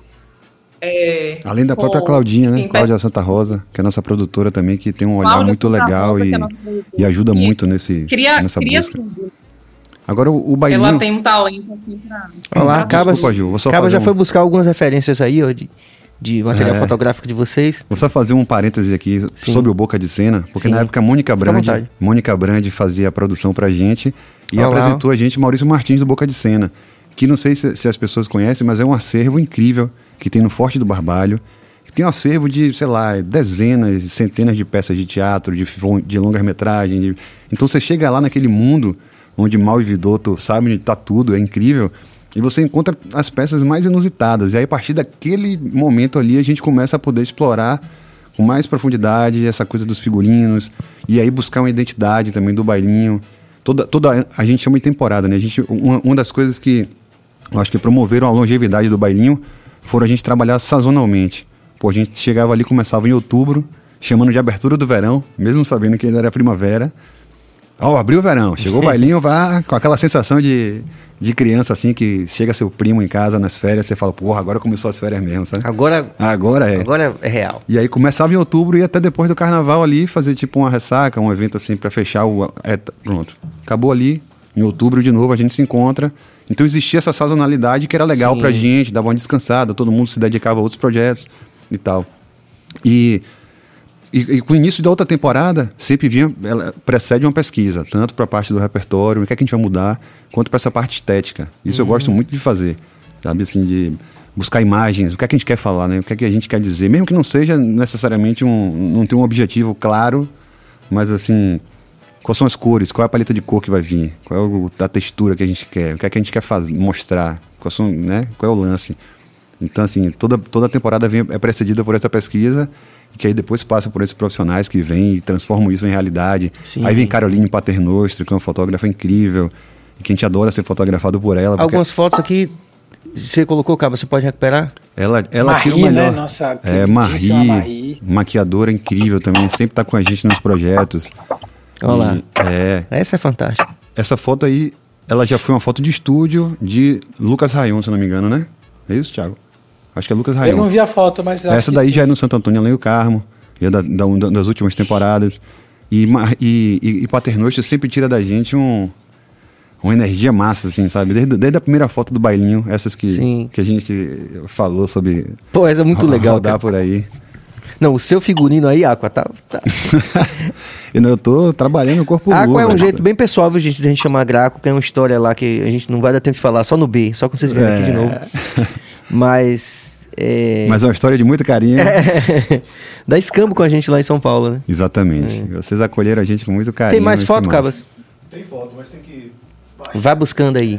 Enquanto isso, pega algumas interações, por favor, Cabas, que tem, tenho certeza que a rapaziada tá aqui. Tá Rapaz, eu até li umas aqui, vou tomar só a liberdade, porque Sim. eu vi que Batatinha tá aqui participando, nosso querido Arthur Coelho. Sim. Hoje, incrível, figura que trabalha com a gente, comigo, desde o Cascadura. E, e essa, essa base da nossa equipe é muito importante pra gente, né? Como o Pronto. falou, Claudinha Santa Rosa, é, Batatinha, os técnicos de som que a gente sempre, né? Beto Santana, Martim, né? Tem muito- muitos profissionais que. João Batista na luz. João a. Batista. É, Anne Reis, que agora faz também as projeções. A gente vem sempre contando né, com esses profissionais que dão todo um, um acabamento também pra gente estar no palco ali. E só porque eu vou falar aqui, só porque Prince, É, Prince é- mandou um é- aí também. fan, fan, fanfarrão, eu não sei qual foi o Não Faz Isso Não, mas vou aproveitar para mandar um abraço para Prince. Deve ter sido na hora que eu falei do reggae ali, do, do mercado, que eu citei três artistas.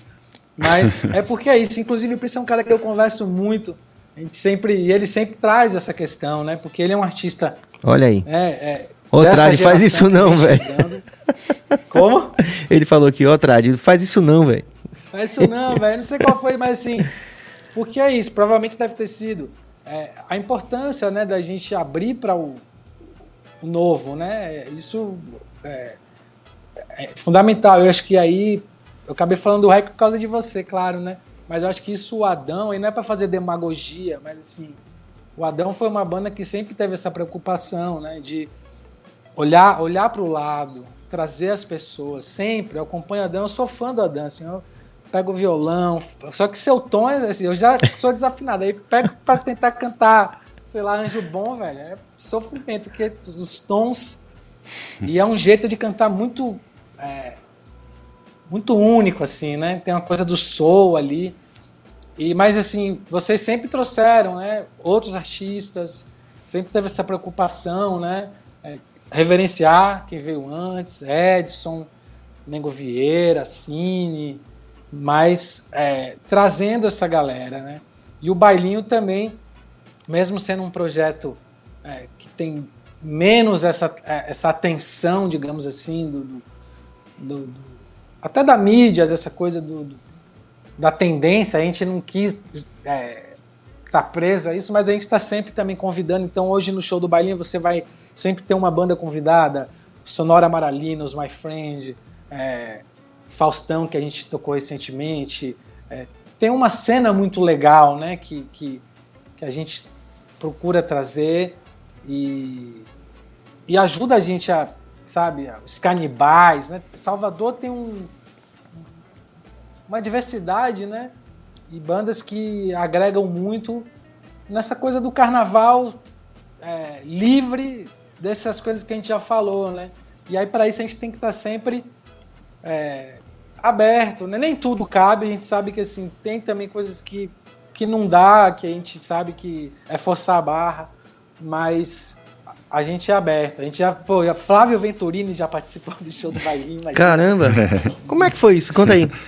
Rapaz, foi uma loucura, porque ele tocou Portela aquela Café, música né? espanhola lá, que é em seis, né? O compasso é, é ternário e tal. Sim, sim. E, e eu fiquei tocando machinha. Eu falei, bicho, você vai fazer... se vira aí, aí a música ficava... Mas foi. uns Te amo, espanhola. quatro. Te amo, espanhola. Vivo.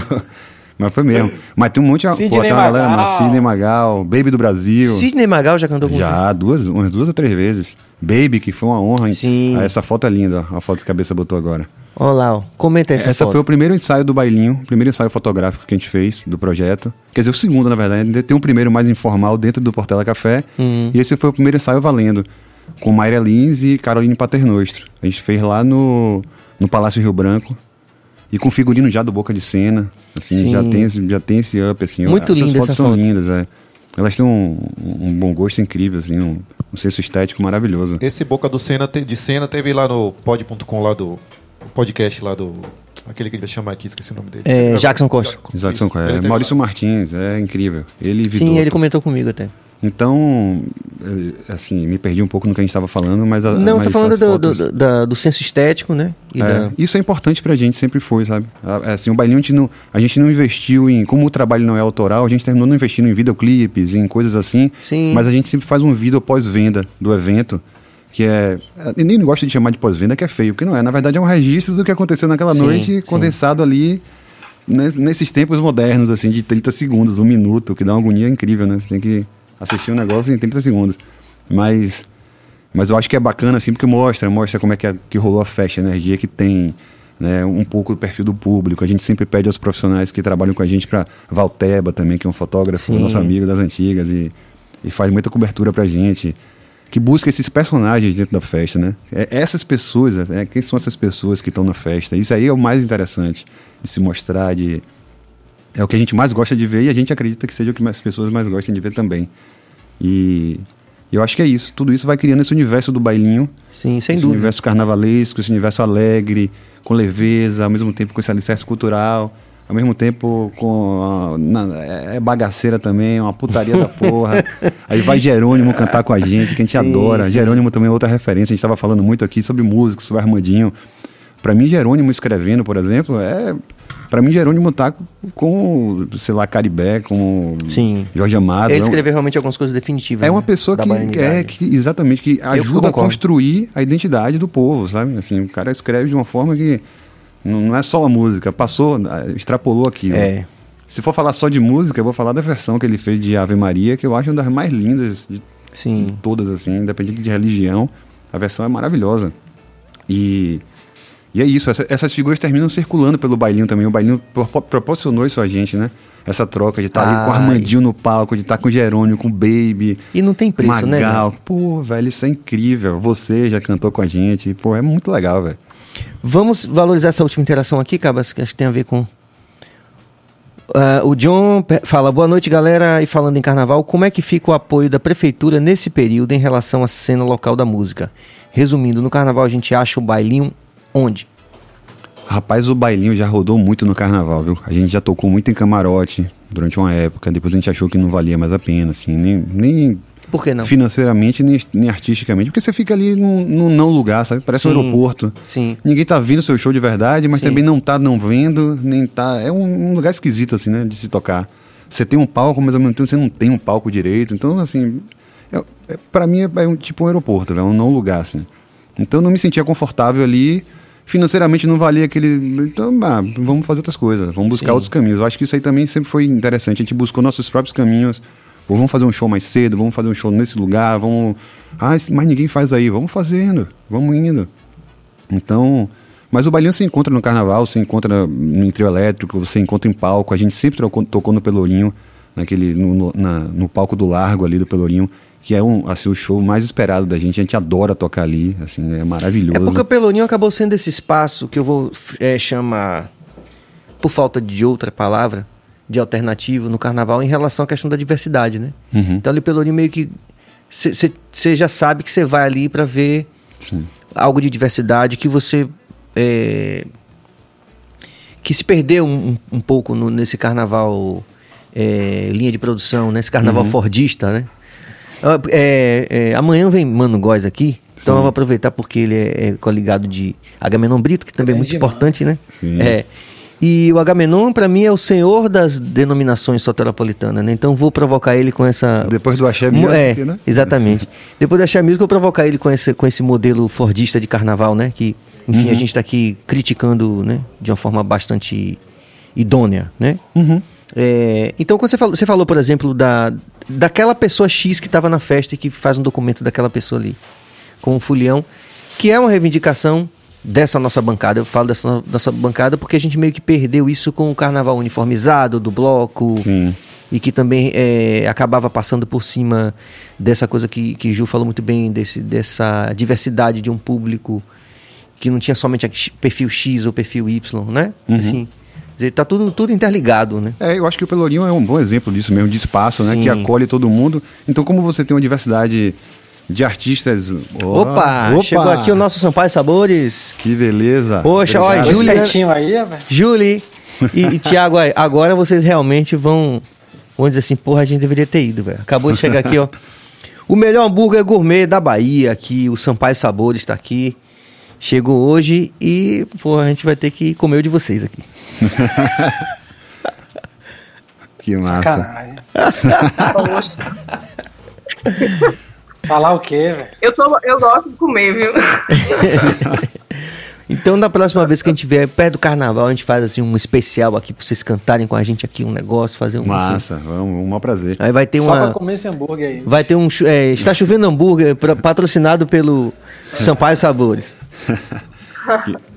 E ah, uma coisa que eu lembrei agora, que eu tava falando sobre a sazonalidade do bailinho, Sim. e aqui é um ponto importante, é que de, de do, acho que 2016, 2018 pra cá, a gente começou a fazer o forrozinho do bailinho, que é a versão junina. A gente começou a encontrar. Hum. Ah, que legal isso. Na época das pesquisas das marchinhas, encontrava muito galope ali, que é uma interseção entre Sim, frevo e sim. o Chiclete com Banana mesmo tem uma discografia grande sobre isso. Grande, assim, muito grande. é. Então a gente E- veio pesquisando. E é interessante como é cíclico isso, chamar mais uma vez Júlio e Thiago para falar o que, que eles quiserem comentar, o que eles quiserem sobre isso, porque é, o, o Chiclete tem uma obra extensa e passa também por um lance que eu vou perguntar a Bel quando ele vem aqui, é, com aquela história do Nildão também, né? Fazendo as capas. É um, um- um capítulo Sim. muito bonito da história da música baiana. A gente falando aqui do lado né, positivo que sempre tem.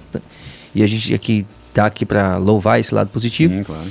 Mas tem aí uma produção do chiclete muito extensa em- nesse Sim. sentido, né? Dos galopes. Tem, tem. tem que meio que, que durante um tempo, não vou dizer que foi esquecida, mas foi colocada de lado. E que acho que esse, tra- esse trabalho de pesquisa de vocês recoloca na cena também, né? Para as pessoas como uma possibilidade. E tá ali na memória afetiva. Quando a gente toca, a galera, caramba, sonho. Que que você toca? Um balão dourado, iluminado Bom no pra manto. Então, assim, uma série de músicas do Chiclete e, e outros galopes, né? de- de- que fazem parte desse universo popular brasileiro. E a gente faz o forrozinho do bailinho. Esse ano a gente vai, vai começar agora, dia 21 de maio. Ah, legal. Tem a primeira data, não sei se o, se o, o programa aqui é sai antes ou Não, depois. pode. É, vai- é, já tá ao vivo, Mas- já tá rolando. Ah, pessoal. é verdade, é verdade. É ao vivo. Tinha Já esquecido fica- disso. No dia 21 de maio, agora começa o primeiro forrozinho. Que é massa, que a gente pô, de novo aí se reinventa, vamos tocando um outros gêneros musicais e que ao mesmo tempo tem uma interlocução ali, mas tem uma vivência totalmente nova. A banda muda entre a sanfona. Sim. A gente fez com guitarra baiana, com morotó. Então, assim, é, é bem legal também, porque traz uma outra, um outro momento de, de experimentar, mas com a mesma energia. e Sempre a atenção, possibilidade brincando, do, curtindo. do ponto de vista da pesquisa de contemplar um cancioneiro que é imenso, né? De, de conhecer a Cioli Neto, por exemplo. Sim. É um cara que eu, não- eu conhecia as músicas, mas não sabia que eram de Acioli Neto. O cara é um, é um, um, pô, é um gênio, sei lá, não sei como é que eu chamo. É, como o Suassuna falou, tem que ter muito cuidado com, com as palavras que a gente usa, né, com os adjetivos. Sim. Pra não ficar usando gênio, às vezes. pra- no caso dele, eu acho que é gênio Sim, mesmo. sim. Esse é. Mas assim, o cuidado, porque às vezes a gente usa os, os adjetivos assim, larga por aí. E quando chega naquele que merecedor, você já gastou é. tudo. né? Mas a Cioli. Neto é um gênio e é, faz música lindíssima. Como e- tem vários também, assim, eu também tenho tido uma, uma, uma experiência muito particular com o Arthur fazendo. Em que momento o Bailinho deixou de ser uma banda de curtição para se, se profissionalizar, se produzir muito melhor do que estão? É, on- onde foi essa virada de chave? Quando a gente começou a trabalhar com Road. Bobachinha. Bomba, caralho! Quando a gente começou a trabalhar com Road, velho, a vida mudou. velho. Aliás, Graco, ontem teve um, um cara aqui da, da, da, um- da Hash, né? Ele falou assim. Rafa ó, Novaes. E Rafa Novaes, sim, exatamente. sim. O dono da Hash, ele falou: Ó, é, a gente começou tocando e achou que ia ganhar dinheiro fazendo show. Ou seja, achava que era só isso.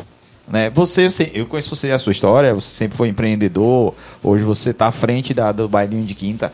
Como é que está a visão da galera, do, do- da cena, né, com relação a isso? Será que a galera só se preocupa em fazer show? Será que é, é, ainda está na mesma? Como é que você vê isso empresarialmente falando? Eu acho que tá todo mundo muito atento.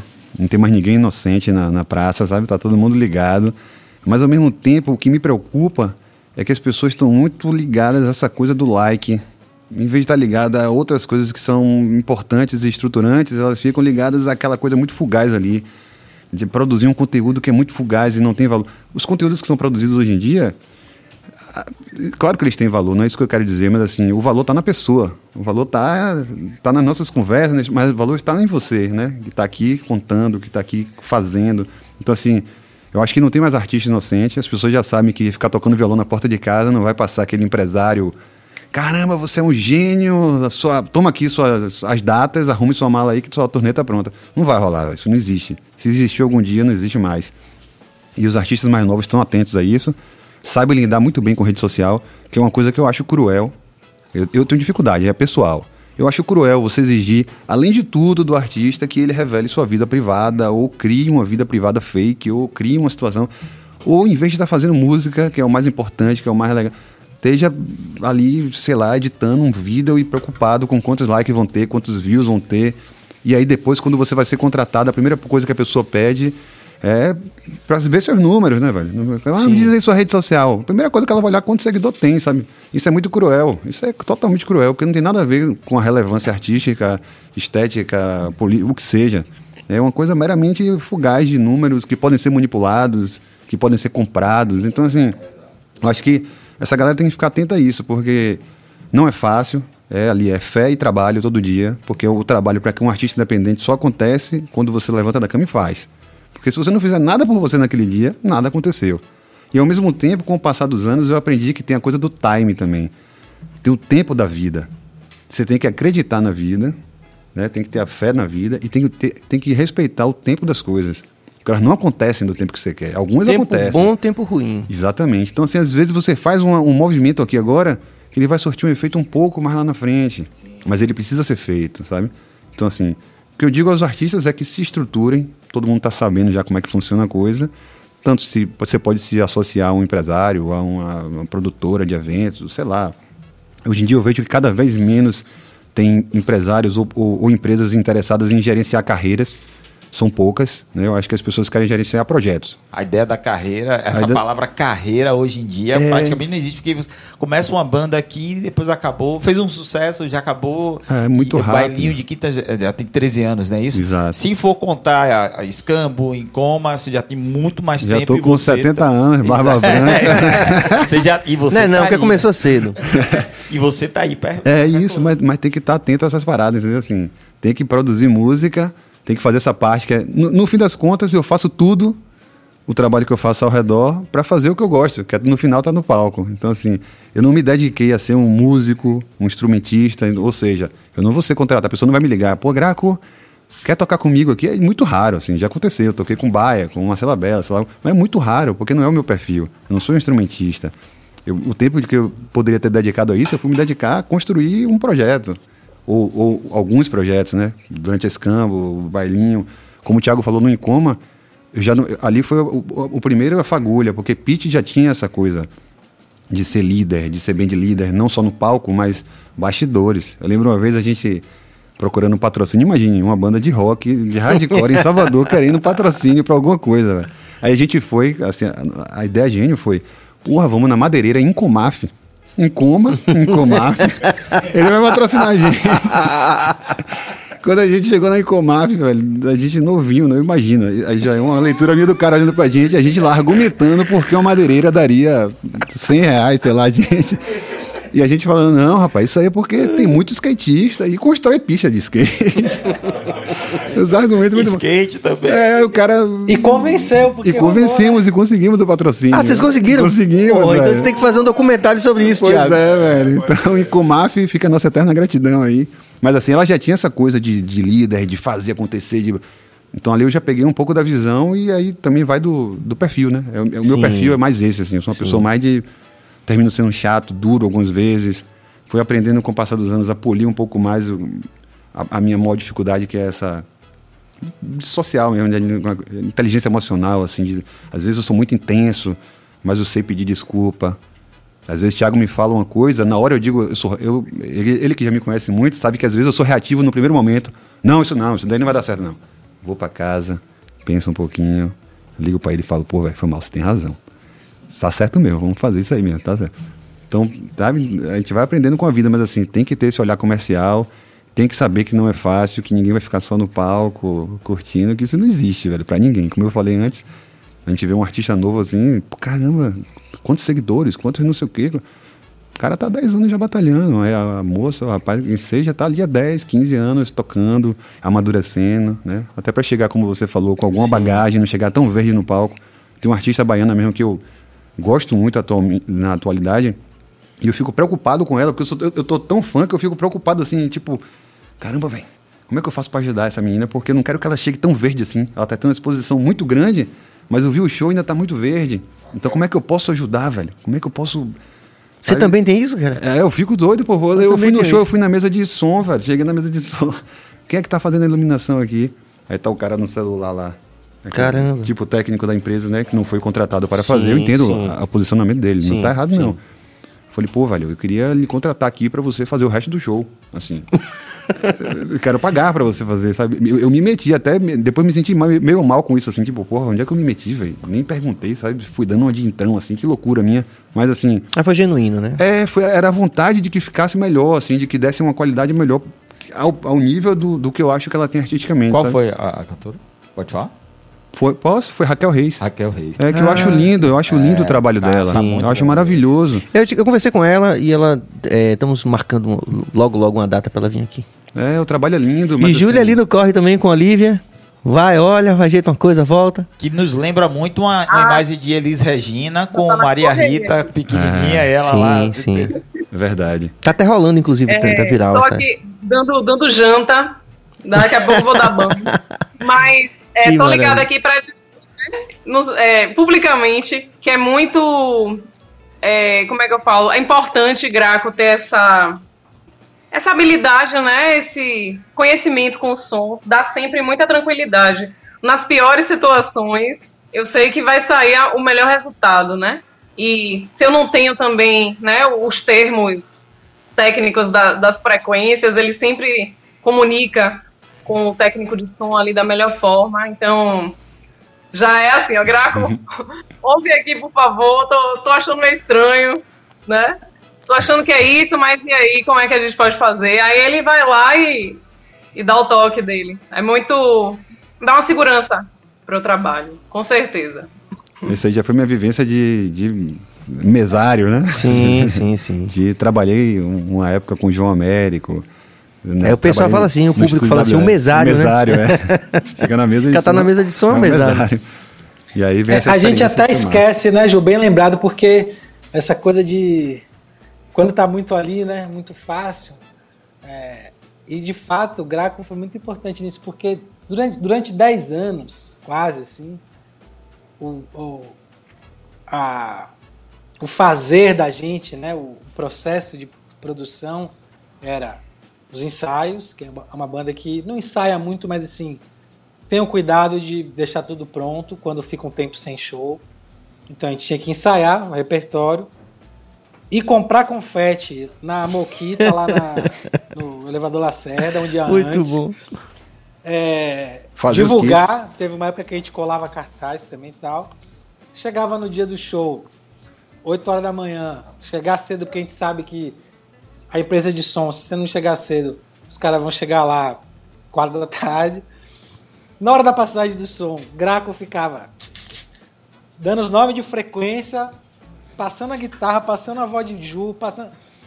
Então, assim, realmente a gente sempre teve um trabalho de é, doação, né, para que a coisa funcionasse.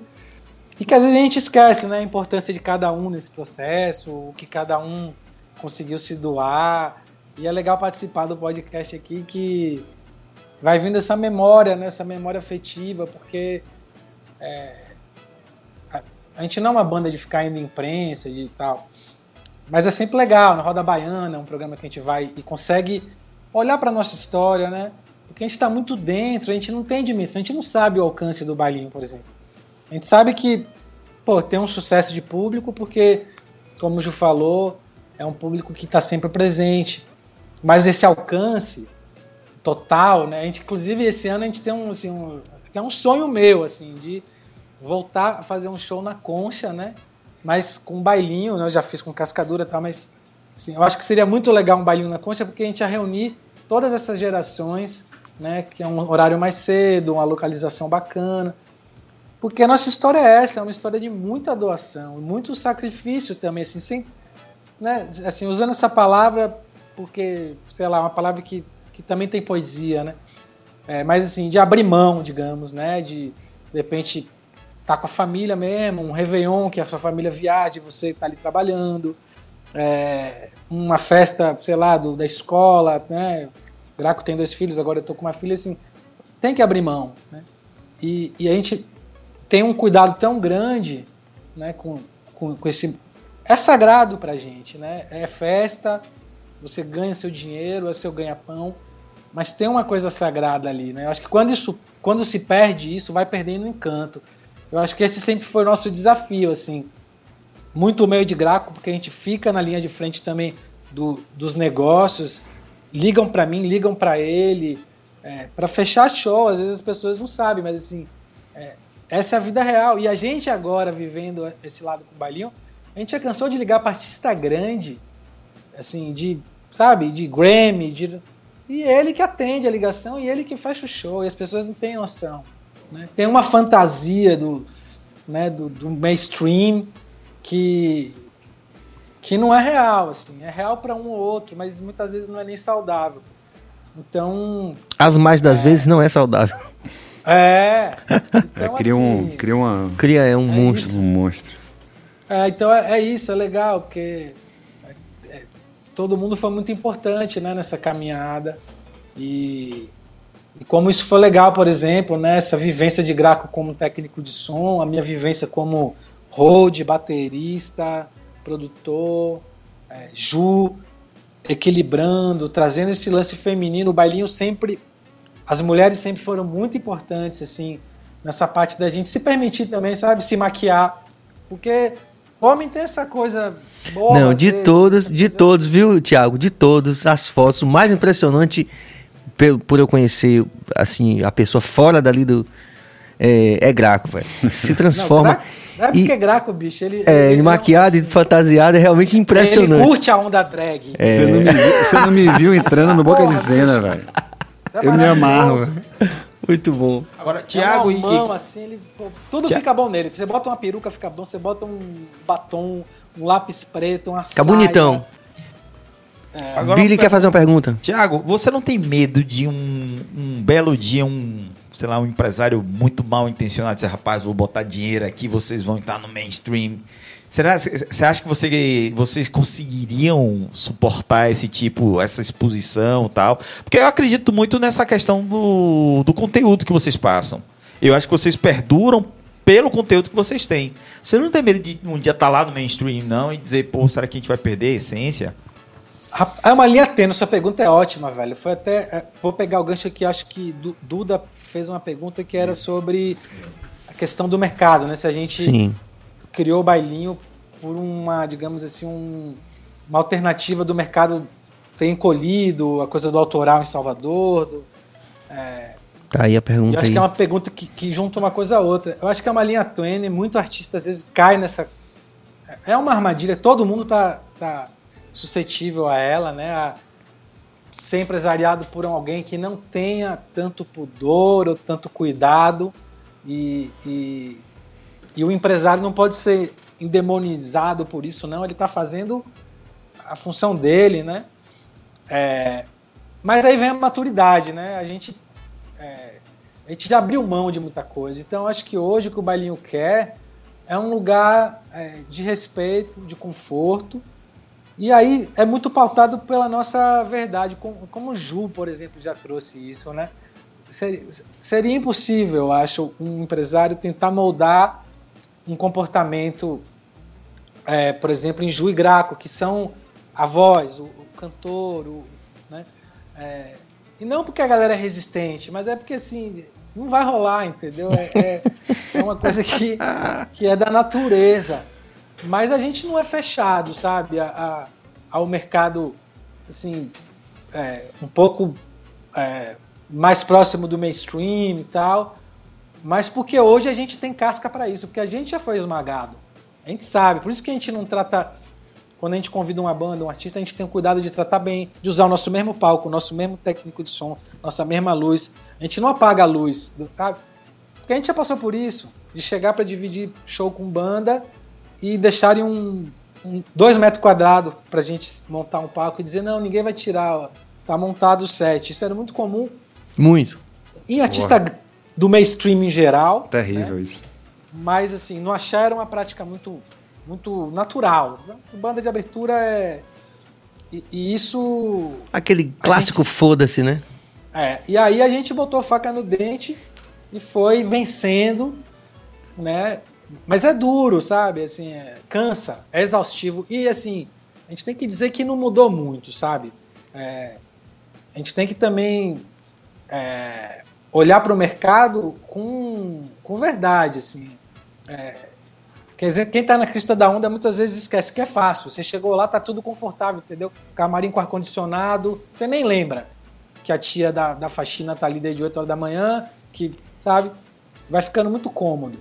E eu acho que esse lance da gente ter ralado, para responder a pergunta mesmo assim, deu essa visão pra gente, sabe? Assim, a gente é, não quer isso. Então, é, nossa, nossa, nosso teto, quem vai dizer não somos nós, acho que é o público, mas em relação a se perder, é, é, é um cuidado que a gente sempre teve e vai continuar tendo, velho. Que, que é isso, é, é um caminho sem volta. Quando você passa por essa etapa, sabe, eu já fui road, eu, eu, eu já, porra, cabia, já... Então você chegar no show é, é até ruim às vezes, porque você quer relaxar, velho, mas você, você Com consegue, certeza. velho. Fica muito. Você tá pensando em tudo. Você tá vendo, tá vendo tudo, né? Nunca mais se vê. de- Nunca mais. Não tem uma, uma chave pra desver, não é, Thiago? Exatamente. Não tem uma chave para dizer assim, perde um pouco do romantismo, mas assim, é, é- é importante. Eu vejo que muito artista que tá aí há muito tempo, você pega Mick Jagger, velho, é ele que fecha o show. Você pega Gilberto Gismonte, ele passou por tudo.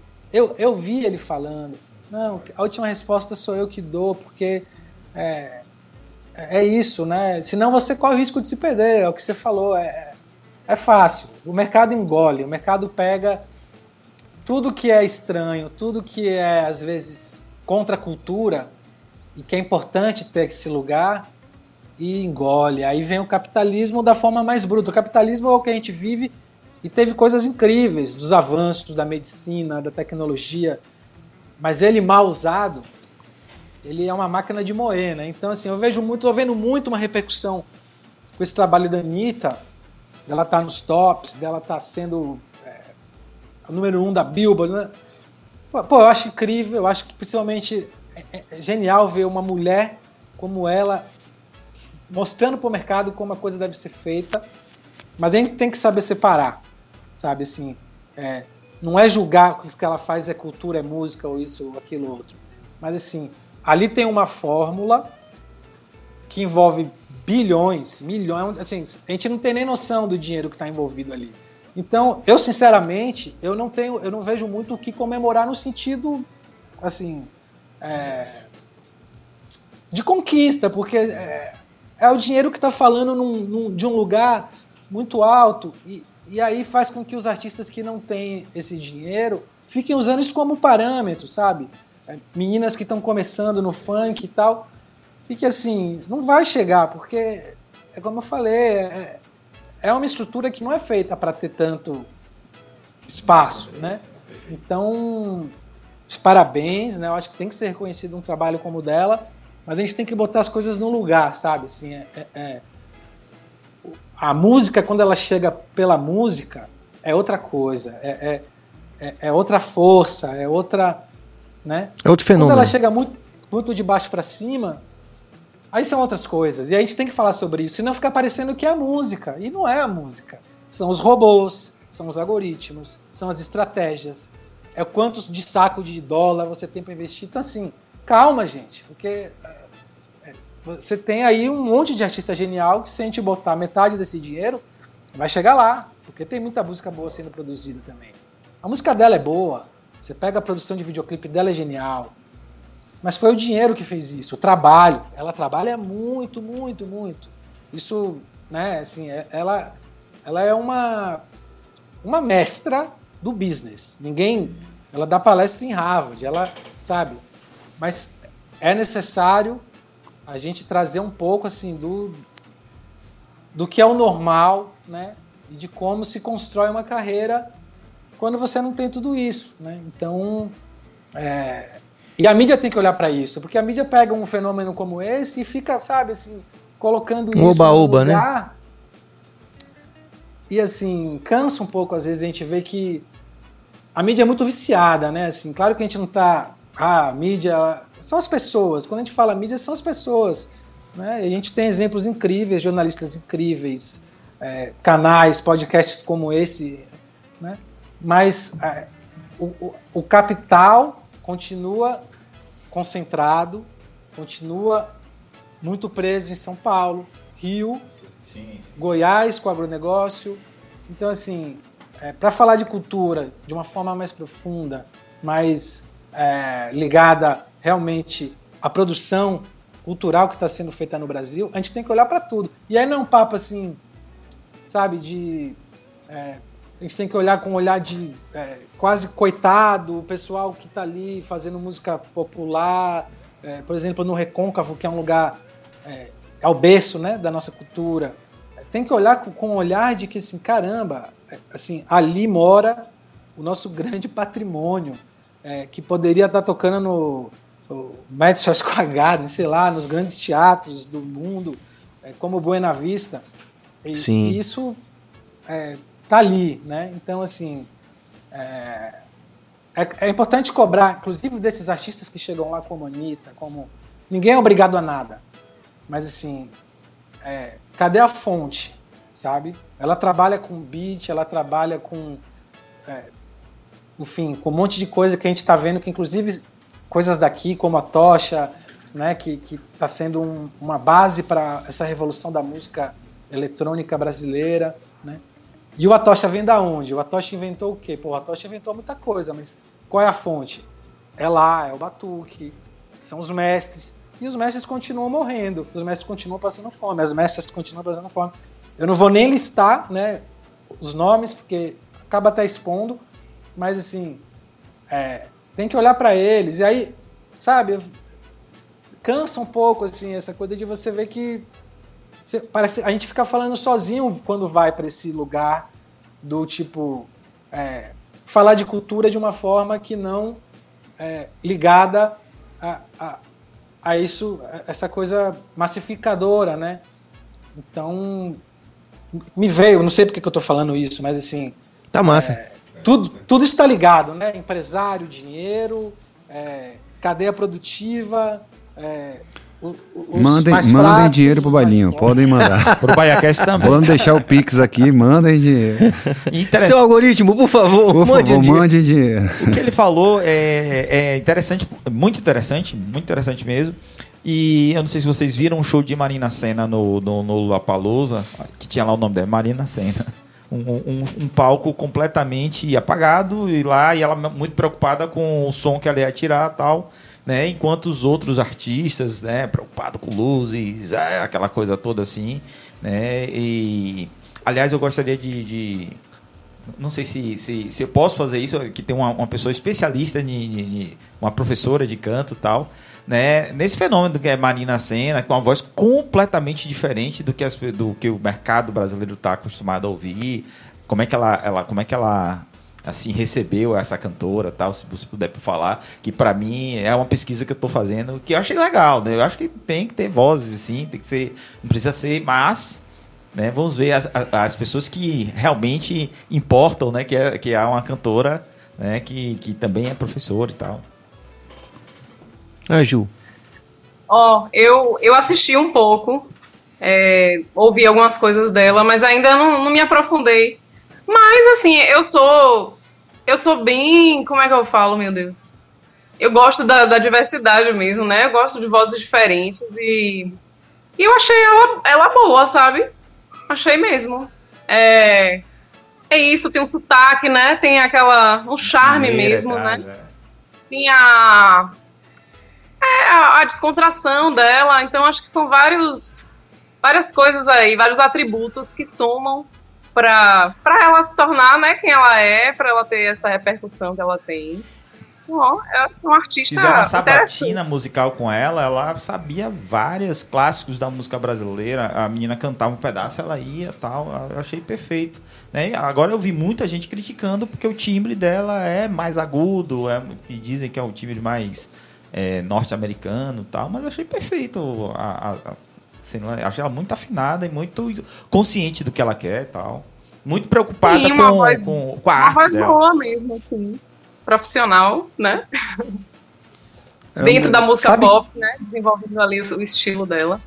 Eu acho que o mercado nunca teve tão dividido em nichos assim, né? E de certo Sim. modo tem espaço para todo mundo, né? Assim, de certa forma, você hoje em dia tem como meus filhos mesmo, eh, com sei lá dois anos de idade, três anos, começaram a ver, só assistia eh, TV fechada, desenho animado, essas coisas, né? Aí começaram a se interessar. Quando eu mostrei TV aberta, fizeram, papai, volta aí. Eu falo, não, essa daqui não pode voltar. Essa daqui é a TV aberta. Vai começar a explicar aquilo, né? Que é negócio. Então, assim, hoje em dia, como você tem essa, essa, facilidade de, não, vou clicar aqui em vez de clicar aqui. Então, assim, eu acho que tem mercado para todo mundo, né?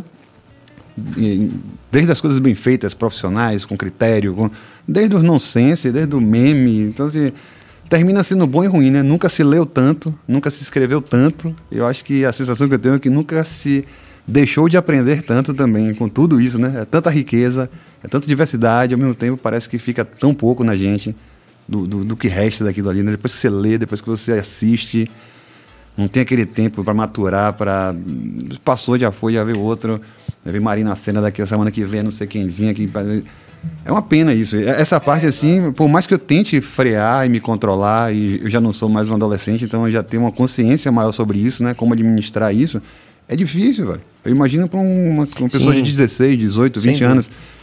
Como é que lida com isso, velho? Claro que vai lidar melhor do que eu, né? Eu já tô. eu vou- talvez eu fique coroa pra essa parada aí. Vejamos, vejamos. veja- é. cenas dos próximos capítulos. Sérgio, eu- temos as interações aqui. Eu também rapidinho. tenho uma pergunta aqui. É, como é pro bailinho? É, hoje, no tempo que a gente tem hoje, né? Que a, a gente cada vez percebe que as novas gerações vão se distanciando mais das, das raízes, assim, né, de tudo que a gente. Isso é, talvez seja uma conversa até de velho, mas assim, bailinho que já faz algo, que tá tentando resgatar algo que nem, nem a gente mesmo assim. é, consumiu tanto assim, né? Então como é a, a relação do público, do público jovem, ou como é, como é, como é o público do bailinho assim, porque eu não consigo imaginar assim ainda é, a geração mais jovem se conectando. Não sei, não sei como é o trabalho que vocês fazem em relação a isso. Eu lembro, há muitos carnavais atrás, é, o pai de Ju, Zeca Freitas, chegou pra mim e falou assim: rapaz, incrível isso que vocês fizeram, viu? Assim, vocês acreditaram mesmo nas marchinhas, sabe? Ele deu uma. Fez um elogio assim, não lembro como é que ele construiu, eu, eu pô, admiro muito ele, acho incrível. E, e fiquei muito feliz assim com, com o elogio ao projeto naquele momento. E porque a gente acreditou naquele repertório, porque a gente. Mas, rapaz, essas marchinhas, elas têm uma coisa muito. É, é quase. É, é tá, tá dentro do nosso DNA brasileiro. Tá lá junto com o samba, junto com o reggae. A marchinha tá lá, sabe? O frevo tá lá. Então, mamãe, eu quero mamãe eu quero. Mesmo que você nunca tenha escutado isso na sua vida, quando voltar o refrão da próxima É vez, você viral. canta. É viral. Você canta, entendeu? Então, assim, ao mesmo tempo tem uma inocência, uma picardia, tem uma coisa muito brasileira ali, né? Que é dentro desse. Então, eu acho que a construção é toda em, em- em torno disso, assim. Eu nem, eu nem, a gente nem usa mais a palavra resgatar, assim, porque a gente não tá resgatando nada. Sim. Eu falava muito as antigas marchinhas, as antigas. Aí Walter Queiroz, que é um Sim, compositor claro. incrível, um, porra, um cara que a gente admira muito, assim. Falou assim: não, não são, as, não são as antigas marchinhas, são as eternas marchinhas. Eu falei, pô, Walter, obrigado, velho, por essa correção. Hum. muda, né? Um Como signo, muda, né? velho. São as eternas marchinhas carnavalescas. Então, assim, a gente faz esse trabalho aí, como eu falei, com muito cuidado com essa coisa do arranjo, porque a gente acha bonito, porque a gente acha belo, só por isso, não tem, não tem um outro O motivo. critério é esse. O critério é achar lindo, é achar, caramba, que arranjo lindo, é se emocionar, se arrupiar, se arrupiar com a Arrupiar, coisa, é. entendeu? Eu Então, ainda acredito que. é, é, Quer dizer, eu posso até ser cancelado aqui agora, mas não tem problema. É, as músicas que são feitas hoje não são feitas por músicos, são feitas por beatmakers. Não estou falando mal dos beatmakers, eu estou dizendo que eles não têm a devida noção que o músico tem, né? De compor, ó, eu vou fazer, eu colocar essa, esse tom para dar mais ou menos é esse sentimento aqui e tal. O músico, ele, o músico, principalmente o músico estudado, ele sabe que o menor é para isso, o maior para aquilo. Os beatmakers não. Talvez, né? Por isso que essas músicas vão é, daqui a 100 anos vão estar tocando e talvez as outras que foram feitas assim, é, sem a noção mesmo, né? É, talvez elas não, não estejam. Como a gente já viu, né? Por exemplo, eu vi uma entrevista de, da Camila Filhar falando do, do MC Sapão.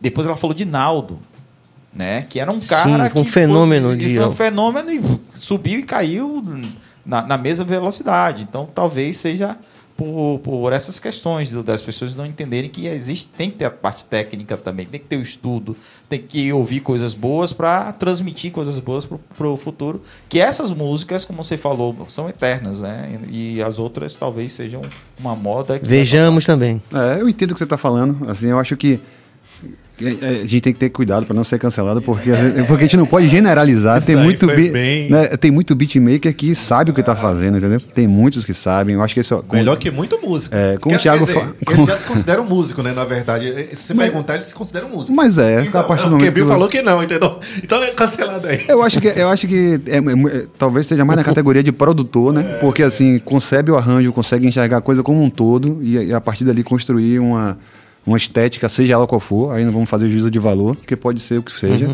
Mas que vai agradar um determinado tipo de público. Pode não me agradar, pode nem durar 100 anos. Talvez não tenha que durar 100 anos, né? Talvez tenha que durar um dia mesmo. E se isso mudou? Então, assim, eu, eu acho que. é, E se isso mudou? Esse, esse, esse conceito, eu tenho conversado com o Serginho muito sobre isso. E se Hum. essa coisa do clássico, se isso realmente é algo que. Você que- vê que ele. Não, não, mas porque a gente, a gente Pegou, pegou isso. A, pegou A. Não, Pegou mas A, a gente pegou. discute isso bastante. Sobre essa coisa da gente achar que tem que existir o clássico. Se isso já não é um conceito antigo. Veja, a gente se desprender dessa, desses conceitos que a gente, que a gente carrega pela, pela, pela nossa vida, que nos construiu. É muito difícil a gente pe- repensar que pode ser que isso não seja mais algo que caiba nesse tempo. Mas olha só, se eu chegar pra você, eu só quero é ser Não. feliz. Não, ótimo. andar. Não é um clássico? É um clássico. exato. Mas aí, Vai Basicamente mas aí- feito por, por talvez um beatmaker na década de 80. Sabe assim? Exato, exato. É, é muito, é muito difícil colocar isso. Eu- talvez eu não digo- aquele clássico no sentido eurocêntrico, né, de arranjos, de. o- eu nem sei, É, não, sei não, se é uma- clássico não nesse, nesse, nesse, nesse, sentido que você está falando, de, de perdurar. De e tal. perdurar, Isso, isso, é. tudo bem. Mas eu falo até isso, se, é- se isso realmente vai ser necessário, assim, se a gente acredita, Ah, se a é. gente consegue se desprender disso aí. Eu acho que é um conceito que a gente traz assim, tipo, não, isso aqui tem que ter, mas que eu acho que vai ser cada vez mais uma briga de geração. Eu preciso da música pra, Viu? pra, pra ver assim, ó. Não. 2012, por exemplo, eu lembro quinta, das quintas. ó, aí eu tocava na Mosaia no sábado. E na quinta-feira eu ia lá pro Rio Vermelho e assistir bailinho de quinta. Isso aqui ficou gravado É, na minha mas aí- memória. é, mas aí é- Entendeu? é- E tudo que aconteceu ali, eu vi aquele todo o movimento, eu nunca vou esquecer daquilo. Mas ali. veja, se a gente traz a gente o tempo todo, se a gente pensa sempre na gente, isso é nossa construção. Então, mas isso, isso é como dizer, é, no meu tempo era melhor, a mesma coisa que nossos pais falavam. Eu não tô querendo dizer que eu não sou assim. Eu tô dizendo que isso pra gente tirar da gente. A gente Entendi. se, des- se desprender disso. Inclusive, ele falou aqui, a gente precisa de boas coisas pra construir boas coisas. E como é que a gente chegou então a esse ponto? Eu entendi. Ó, primeiro. A é- esse ponto, considerando que tá ruim, é. Não, é, mas é Tá ruim, Não. eu escuto. Não, escuta, mas Não, tá dizendo, tipo, entendi. porra, Faz um monte esses de- caras estão fazendo essa música aí agora, como assim? Não, você tem que ser bom, velho. Então, tem- como é que Mas, mas ponto? assim, imagine, imagine, desde a década, eh, sei lá, vou pegar da década de 80 pra cá, pra não ficar uma coisa muito antiga. Pô, pra você gravar um disco, pra você ter acesso a registrar sua música num fonograma, num, seja o que for, você tinha que ser bom, velho. Você entrar num estúdio onde tudo era muito caro, onde o reverb ia custar 10 mil dólares, onde uma máquina de gravar ia custar 50 mil dólares. Então, assim, daqui a Era uma pouco. peneira muito grande É, chegar até lá. Exatamente, uma peneira muito grande, artística, de, de pessoal, de relacionamento, o que seja, mas é uma peneira muito grande, muito difícil. Depois a coisa começou a se popularizar. Década de 80 para 90, não tem uma música que não tem aquele reverb na caixa. Pá! Porque o reverb ficou barato. Todo mundo podia ter um reverb, velho. Então todo mundo botou reverb. Agora todo mundo produz, mixa e masteriza em casa. E aprendeu no YouTube. E ainda grava um clipe. Ainda grava o clipe. É, e assim, e a leitura, talvez a, nossa seja de, pô, velho, eu quero pegar num vinil, eu quero um negócio. A, a leitura de um- de uma galera mais jovem é outra, tá vindo de outra forma, sabe? Então, assim, a gente tem que ficar muito atento também para não ficar tiozão no, no, no sentido de retrógrado ou travando. É, e se permitir.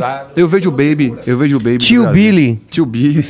Não, jamais, porque eu, eu de deles dois, sou, eu sou o único Tio Billy. Mat- Matuê. Tio Billy. Não, não. Eles sabem, eles são, eles sim são tiozões. Eu sou o único que escuta, inclusive eles riam de Mas ao mesmo tempo eu vou colocar em xeque, porque a cultura é cíclica. Isso está comprovado. Então, assim, vai- Viva tio Billy! Deixa, deixa virar com- Rapaz, os caras pegam A, viu, Graco? Vai, Não, mas continua, tá continua. certo, mas tá certo, Eu tô pô, perturbando ele, tô curtindo. Tem que perturbar. Vai lá, vai lá. Não, mas é isso mesmo. A cultura é cíclica, então vejamos o que vai acontecer. A gente já tá, eu já tenho conversado com os amigos assim, ó. O que é que vem agora? Né? Quem vem agora? Eu tô achando que é o rock de novo. Sim, sim. Caramba, já tem aí uns 20 anos aí que o rock, o último foi um restart, sei lá, que acabou ali e sumiu. Sumiu entre aspas, né? Porque tem muitas bandas fazendo, produzindo, acontecendo, mas eu digo assim, sumiu da grande É porque mídia, talvez esse exemplo não mercado. seja muito bom. né? É, fazer uma É, mas, provocativa. mas assim, eu, eu, eu tô falando. É restart. é Arranje outro cruel. exemplo. É, Pense vai outro. ser difícil porque eu vou vir um pouquinho antes, CPM 22.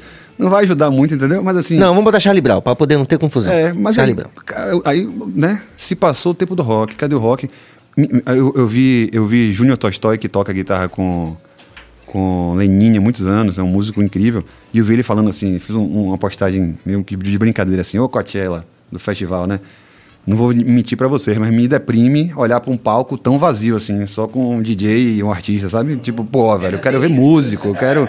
Mas são outros tempos, sabe? É, o tempo dos DJ, é o tempo de que o mercado entendeu que um cara, sozinho, ou uma mulher, sozinha, consegue levar 60 mil pessoas. Então, pô, barato, manda um LR, não Nano. gera problema. Nano. Tá, nano, nanotecnologia, tá tudo certo. E a forma Então, de assim, interação é outra. A gente tinha que sair, sair de casa pra isso acontecer. Hoje a gente tá aqui, ó. A gente tá aqui, ó, conversando com o cara que tá, tá lá na Chapada, cara. Exatamente. Tá fazendo interação aqui. bicho. Exatamente. Melhor que talvez estivesse aqui, né? Então a gente tem que entender que teve essa mudança grande no mercado, por conta, eu acho, a minha leitura aí, dos DJs que trouxeram esse novo modelo. As pessoas aceitam hoje em dia que esteja só O uma próprio pessoa playback cantando. até, né? É um playback. O playback já não é mais visto de uma forma ruim, né? Antigamente o playback, A o gente povo fazia um playback. Mas será que não é o que o Total. Thiago falou, a questão do capitalismo, ó, aqui vai reduzir custo, Também. vai reduzir claro. pra caramba, aí aqui, ó, Também. bota aqui, sai músico. Porque um músico bom hoje tá caro. Aí o cara, ó, bota aqui o DJ. Mas o cara nem pensa, o o cachê do músico é o que menos importa, é o mais barato. O mais caro é a passagem aérea, a estadia, eu não sei o quê. Aliás, quanto é seu cachê, Bill? Hoje mais nada, que hoje eu Não precisa mais, né? Já tá mais, não resenha mais. Deixa eu dar um boa. pitaco. Pra quebrar o gelo, deixa eu dar um pitaco aqui, ó. Pode. É, Ju, você quer falar, Ju? Ela saiu, ela. Caiu o link. Ela dela, caiu. Daqui a pouco mas ela tá volta. boa. Se ela quiser voltar, ela volta. Então, é, não, porque essa coisa, a pergunta foi muito boa, porque assim, é, eu tenho uma teoria, já vi outras pessoas falando também, né? Essa coisa do, do gap que a música tem, assim, aí falando do- de nós como participantes dessa cadeia, de entender os fenômenos de mudança, né? Tecnológicos, de comportamento. Tudo mudou e nós, como os músicos, adoramos quando os celulares ficaram bons para fotografar, para filmar. Aí você imagina a quantidade de, de vi- editor, videomaker, fotógrafo que foi perdendo emprego por, porque pô, ficou obsoleto. O cara com uma câmera gigante na mão de 20 mil reais, o cara com um celular de 500 cumprindo a mesma função. É, hoje a música é, tá acessível a todo mundo. E eu acho que assim, eu já passei por essa fase de porra, questionar tudo isso. Hoje eu vejo com bons olhos. né? Primeiro porque eu acho que é uma ferramenta de é, de evolução, de, de estudo, de aperfeiçoamento da gente enquanto ser humano, né? Pessoa que toca um instrumento, pô, ela, ela, ela vai ter outras possibilidades de, de, de abstração, de, de, de entendimento, de fazer ligações com, com, com outras coisas, né? Seja com a natureza, seja com a tecnologia. É, e porque democratiza esse acesso à criação para o cara lá da favela que, pô, sampleia uma flauta mágica de Mozart e faz um hit mundial. Eu acho isso genial. Se vai durar, se vai ficar para a história, não sei. Mas a gente leva muito tempo e ainda às vezes reluta em aceitar o DJ como músico, aceitar que o beatmaker é um puta músico, a maioria dos beatmakers, os caras. Aí eu vou defender minha classe, né? A maioria vem da bateria. saca de ritmo e tem uma ciência nisso que é foda. Para você fazer alguém dançar e ter um movimento e conectar, tem uma ciência ali. E a gente às vezes não percebe. Mesmo que seja empírica, autodidata, é uma ciência profunda. Você está mexendo com números, com matemática, com para bater mesmo, é porque o cara acertou, velho. Pode ter sido até uma cagada, mas assim, é, tem que acertar o, o- na veia. É, e aí vem toda essa nossa relação de assim, ter dificuldade com isso, né? E aí, enfim, vem a questão da uberização da vida. Vem, aí a gente começa também a entrar nas, nas questões é, de como lidar com isso, né? Porque se está tão barato, está tão fácil acesso, como é que você vai vender isso? Como é que você vai cobrar sobre isso? Como é que você vai dar valor a isso? O que de fato é relevante, é bom, é clássico ou não é? Então, a gente está no meio desse momento. né? Ninguém vai ter essa resposta, porque é, falei de Anitta como um fenômeno e ela vai ser estudada durante muito tempo, porque né, ninguém chega onde ela chegou e todo mundo vai querer copiar ela e não vai funcionar para todo mundo, mas as fórmulas sempre existiram. A música pop, esses clássicos que a gente fala, são fórmulas. É, é, o norte-americano ele é, é o gênio disso. Você pega o Supertramp, que é uma banda que emplacou vários hits né, nas últimas 30 décadas, somente ali anos 80, anos 70. Tem uma fórmula. Se você pegar a obra deles, os Beatles, né, então assim, é, é isso. E, e é, esses fenômenos de hoje, assim, que a gente pega do trap, os caras sacaram isso. Né? Que assim, menos é mais. Billy Elliot, que ganhou Grammy, ganhou tudo. é, é, entenderam isso. Então, eu acho que muita gente que tá aí, que a gente olha meio assim, vai durar. Porque é isso, é, é- são, são fórmulas que fun se funcionaram com outros artistas, há vários, né? Claro que o Beatles é um fenômeno cruel de você comparar, mas Sim, existem outras dúvida. bandas que, que emplacaram hits, né? às vezes um hit, mas emplacaram, né? E, e é tudo isso, assim, né? Eu acho que é a gente aceitar que a música, ela hoje cabe no celular, velho. E aí o cara vai fazer ali, o que ele vai fazer com isso é o grande? Porque o grande instrumento é a gente. Não é o violão, não é a guitarra, não é nada. É a gente. É nossa mente, é nosso corpo. É, esse é, essa é, é a parada. Quando a gente consegue entender isso, velho, que não adianta ser virtuose na guitarra se você não está comunicando. Esse é o pulo do gato. E aí vem as outras coisas. É acertar, é, tipo assim, como Raquel Reis, ela fez um hit que chegou. Eu ouço, todo, sabe? Eu vejo que muita gente ouve, independente de você é, gostar daquele gênero ou não, causa uma sensação, né? Então acho que música cada vez mais vai ser isso também. Sensação, que sensação ela causa? Porque as pessoas hoje elas querem participar de um fenômeno, elas querem estar ali com aquela massa, pulando, curtindo, suando, como o Baiana System faz no carnaval, que, rapaz, não sei se é, se é isso que eu gosto, se é o rock, é- mas você tá ali participando, né?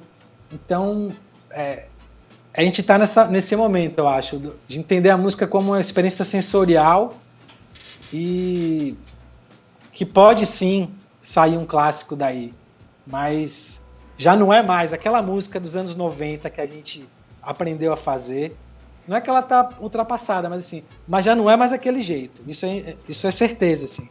Já não é aquele jeito que se faz, né? É de outro jeito. Então, aí vem as escolhas, né? Se a gente quer ficar num lugar mais é, underground, que é legal, eu, eu me sinto bem nesse lugar. Né? Ou se a gente está disposto a o jogo do mainstream. Mas você não acha que vai chegar um momento que vai faltar aquele solo de guitarra que você fala, porra, vai faltar um momento que vai só faltar aquele solo de saxofone, solo de piano e tal, ou um, Não, um solo riff, não faz falta, não. um riff, um riffzinho. Rapaz, solo não. é- do gênero, velho. Gostei muito da É intervenção, brincadeira. Thiago. Gostei muito da É intervenção. Espero que, que Ju possa voltar para poder a gente é, fazer os arremates aqui e dizer que essa conversa acabou indo para um lugar que ela pode desdobrar para coisa para uma conversa maior, né? Podemos até pensar num formato assim, né? Exato. Para poder a gente chamar Thiago, chamar todo mundo, Porque a Ju também. pergunta, Serginho, que você é Sim. um cara foda nessa coisa do pensamento, de Sim. trazer luz. É, o que é música, velho? Eu tô fazendo, eu tô assim, mergulhado porque eu tô fazendo, finalizando um mestrado em educação musical. Sim. Dificílimo pra mim, porque eu não sou um cara da academia. E, e- e escrever sobre música é muito difícil, porque música é um negócio que está, né? Como eu falei, é sensorial. Como é que você explica? E, eu, e me veio essa chave né, sobre é, o que é música. né? Cada um, não existe uma, uma resposta. né, Categorização, né? Que defina. dê conta de tudo, né? E aí, aí, você, já, aí você já se vê numa encruzilhada, né? Vamos poder desenvolver com certeza isso, Tiagão. Não, não- vamos fazer um debate aqui, vamos chamar algumas pessoas, pra- né, de algumas áreas, assim, de Sim, alguns sim. segmentos para poder a É, gente. qual, qual o sentido da vida? Porque, né? O que é, porque, você? porque parece que zerou o cronômetro aqui. Eu tô com vontade de continuar conversando isso mais, lógico, tem um ordenamento também. Eu, eu É, sei que tem a ver com hambúrguer também. é, Não, tem a ver com hambúrguer também, porque tem o giro, né? Ou eu que- quebrei a onda do hambúrguer dos caras. Não, não repare, tem um giro aqui. Cadê? Vamos fazer o giro, Cabas? Valorizar os nossos apoiadores e patrocinadores aqui. Nesse momento em que a gente tá fazendo os nossos reclames aqui. Com essa galera do bem total. É isso aí. Você, pô, se você quer ver discussões assim, se você viaja nessas viagens da gente aqui, eh, se inscreva no canal, apoie o nosso canal se inscrevendo, eh, ativando o sino, compartilhando, dando like. Interaja com os nossos convidados a qualquer tempo. A gente também está indo para as redes aí, tem o Instagram, tem o TikTok. A gente não faz dancinha, ou faz também. Vamos fazer uma dancinha aí, o Thiago e, e, e Graco, vamos fazer uma dancinha aí para ver se a gente viraliza também, chamar a Ju também. Bruno Joias, muito obrigado. Brilhando com você, obrigado pelo apoio. É, Sampaio Sabores, que já foi citado aqui, mas sempre bom lembrar que um copo vazio está cheio de ar, porque é campeão de vendas. Sampaio Sabores, o melhor hambúrguer gourmet da Bahia. E o Delícia de Brownie também. deliciadebrownie.com.br Graco, é, Ju, não sei se ela vai conseguir voltar, mas fica aqui também o nosso salve, nosso agradecimento, ao nosso Tiago também. Várias coisas que a gente não tocou, e com- então vocês já se encaixaram nessa, tipo, nessa categoria, viu, Tiago? De tem que ter o B, parte B. Tem que ter Mas o cada bis. um pode chegar É. aqui sozinho. É verdade. Um podcast de duas Agradecer horas. mais uma vez, dizer que eu sou fã mesmo, assim, é um momento assim muito especial pra gente aqui do BaiaCast. Sei que eu tô falando em nome de toda a equipe. É, e aí fica aí os reclames finais, o que vocês quiserem qualquer- mandar qualquer mensagem, qualquer salve pra rapaziada, fiquem à vontade aí. Eu quero agradecer mesmo, de verdade, vocês todos pela generosidade, pelo acolhimento. E é, eu acho que o Serginho mesmo é um cara que você é sempre muito generoso, sabe? Assim, quando você tem oportunidade, geralmente as pessoas quando estão no microfone pensam em si. E você, eu vejo que a chegada é sempre na generosidade, no acolhimento. Pô, isso é maravilhoso. Me senti assim no, na- na- no nosso último encontro ali com, o no- com o professor Nairo Elo. Sim. Vejo como você acolhe as pessoas aqui também, sabe? Não só você, Bio, Cabeça, todo mundo. Então, assim, agradeço muito. Vida longa aí ao Bahia Cash. Isso é importantíssimo, esse, esse, esse registro que vocês vão fazendo, né? Vocês vêm fazendo da história, da música, dos bastidores, das opiniões. Tá tudo registrado, guardado para a posteridade. Isso é maravilhoso. Para além de gerar discussões interessantes e se divertir, dar risada e, e conhecer um pouco mais a história do outro, né? Que você às vezes admira ali como artista, mas não sabe do perrengue, não sabe daquela história engraçada. Então, assim, é um espaço massa para tudo isso e obrigado aí por tudo. Grande Thiago. Porra, bicho. Falamos, né? Falamos muito aí.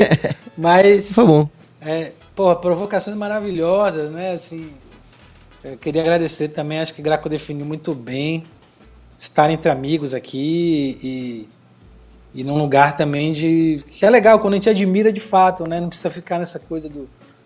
do pô, não tá tão à vontade. Acho que o BaiaCast está conseguindo aí é, dialogar com, né, com as diferenças. Né? Somos diferentes, né? Isso é ótimo, né? Cada um. E aí, só para fechar, me veio essa frase, como eu tô meio cabeçudo com essa coisa aí do, das palavras, que é uma frase de um livro que eu sempre uso meu livro de cabeceira chamado livro chama Nada Brama, né? Um livro que um alemão escreveu e tem muitas filosofias ali. Um dos trechos que eu destaquei, que ele fala que é, antes é, é, da, antes da gente fazer a música, né? A, a música nos faz. Né? É, é, é algo que vem antes. Então, acho que isso para mim muda muito da- da- das discussões, até às vezes que a gente se acaba se apegando, né? É, que, que- que nem levam a gente para lugares tão é, positivos e produtivos, né? Que, que acaba desem- desembocando aí é, em coisas que, que até são impostas, né? Então é bom a gente não esquecer isso, assim, né? Que independente do gênero, é, ela só vai ser verdadeira se se tiver vindo de dentro para fora, né?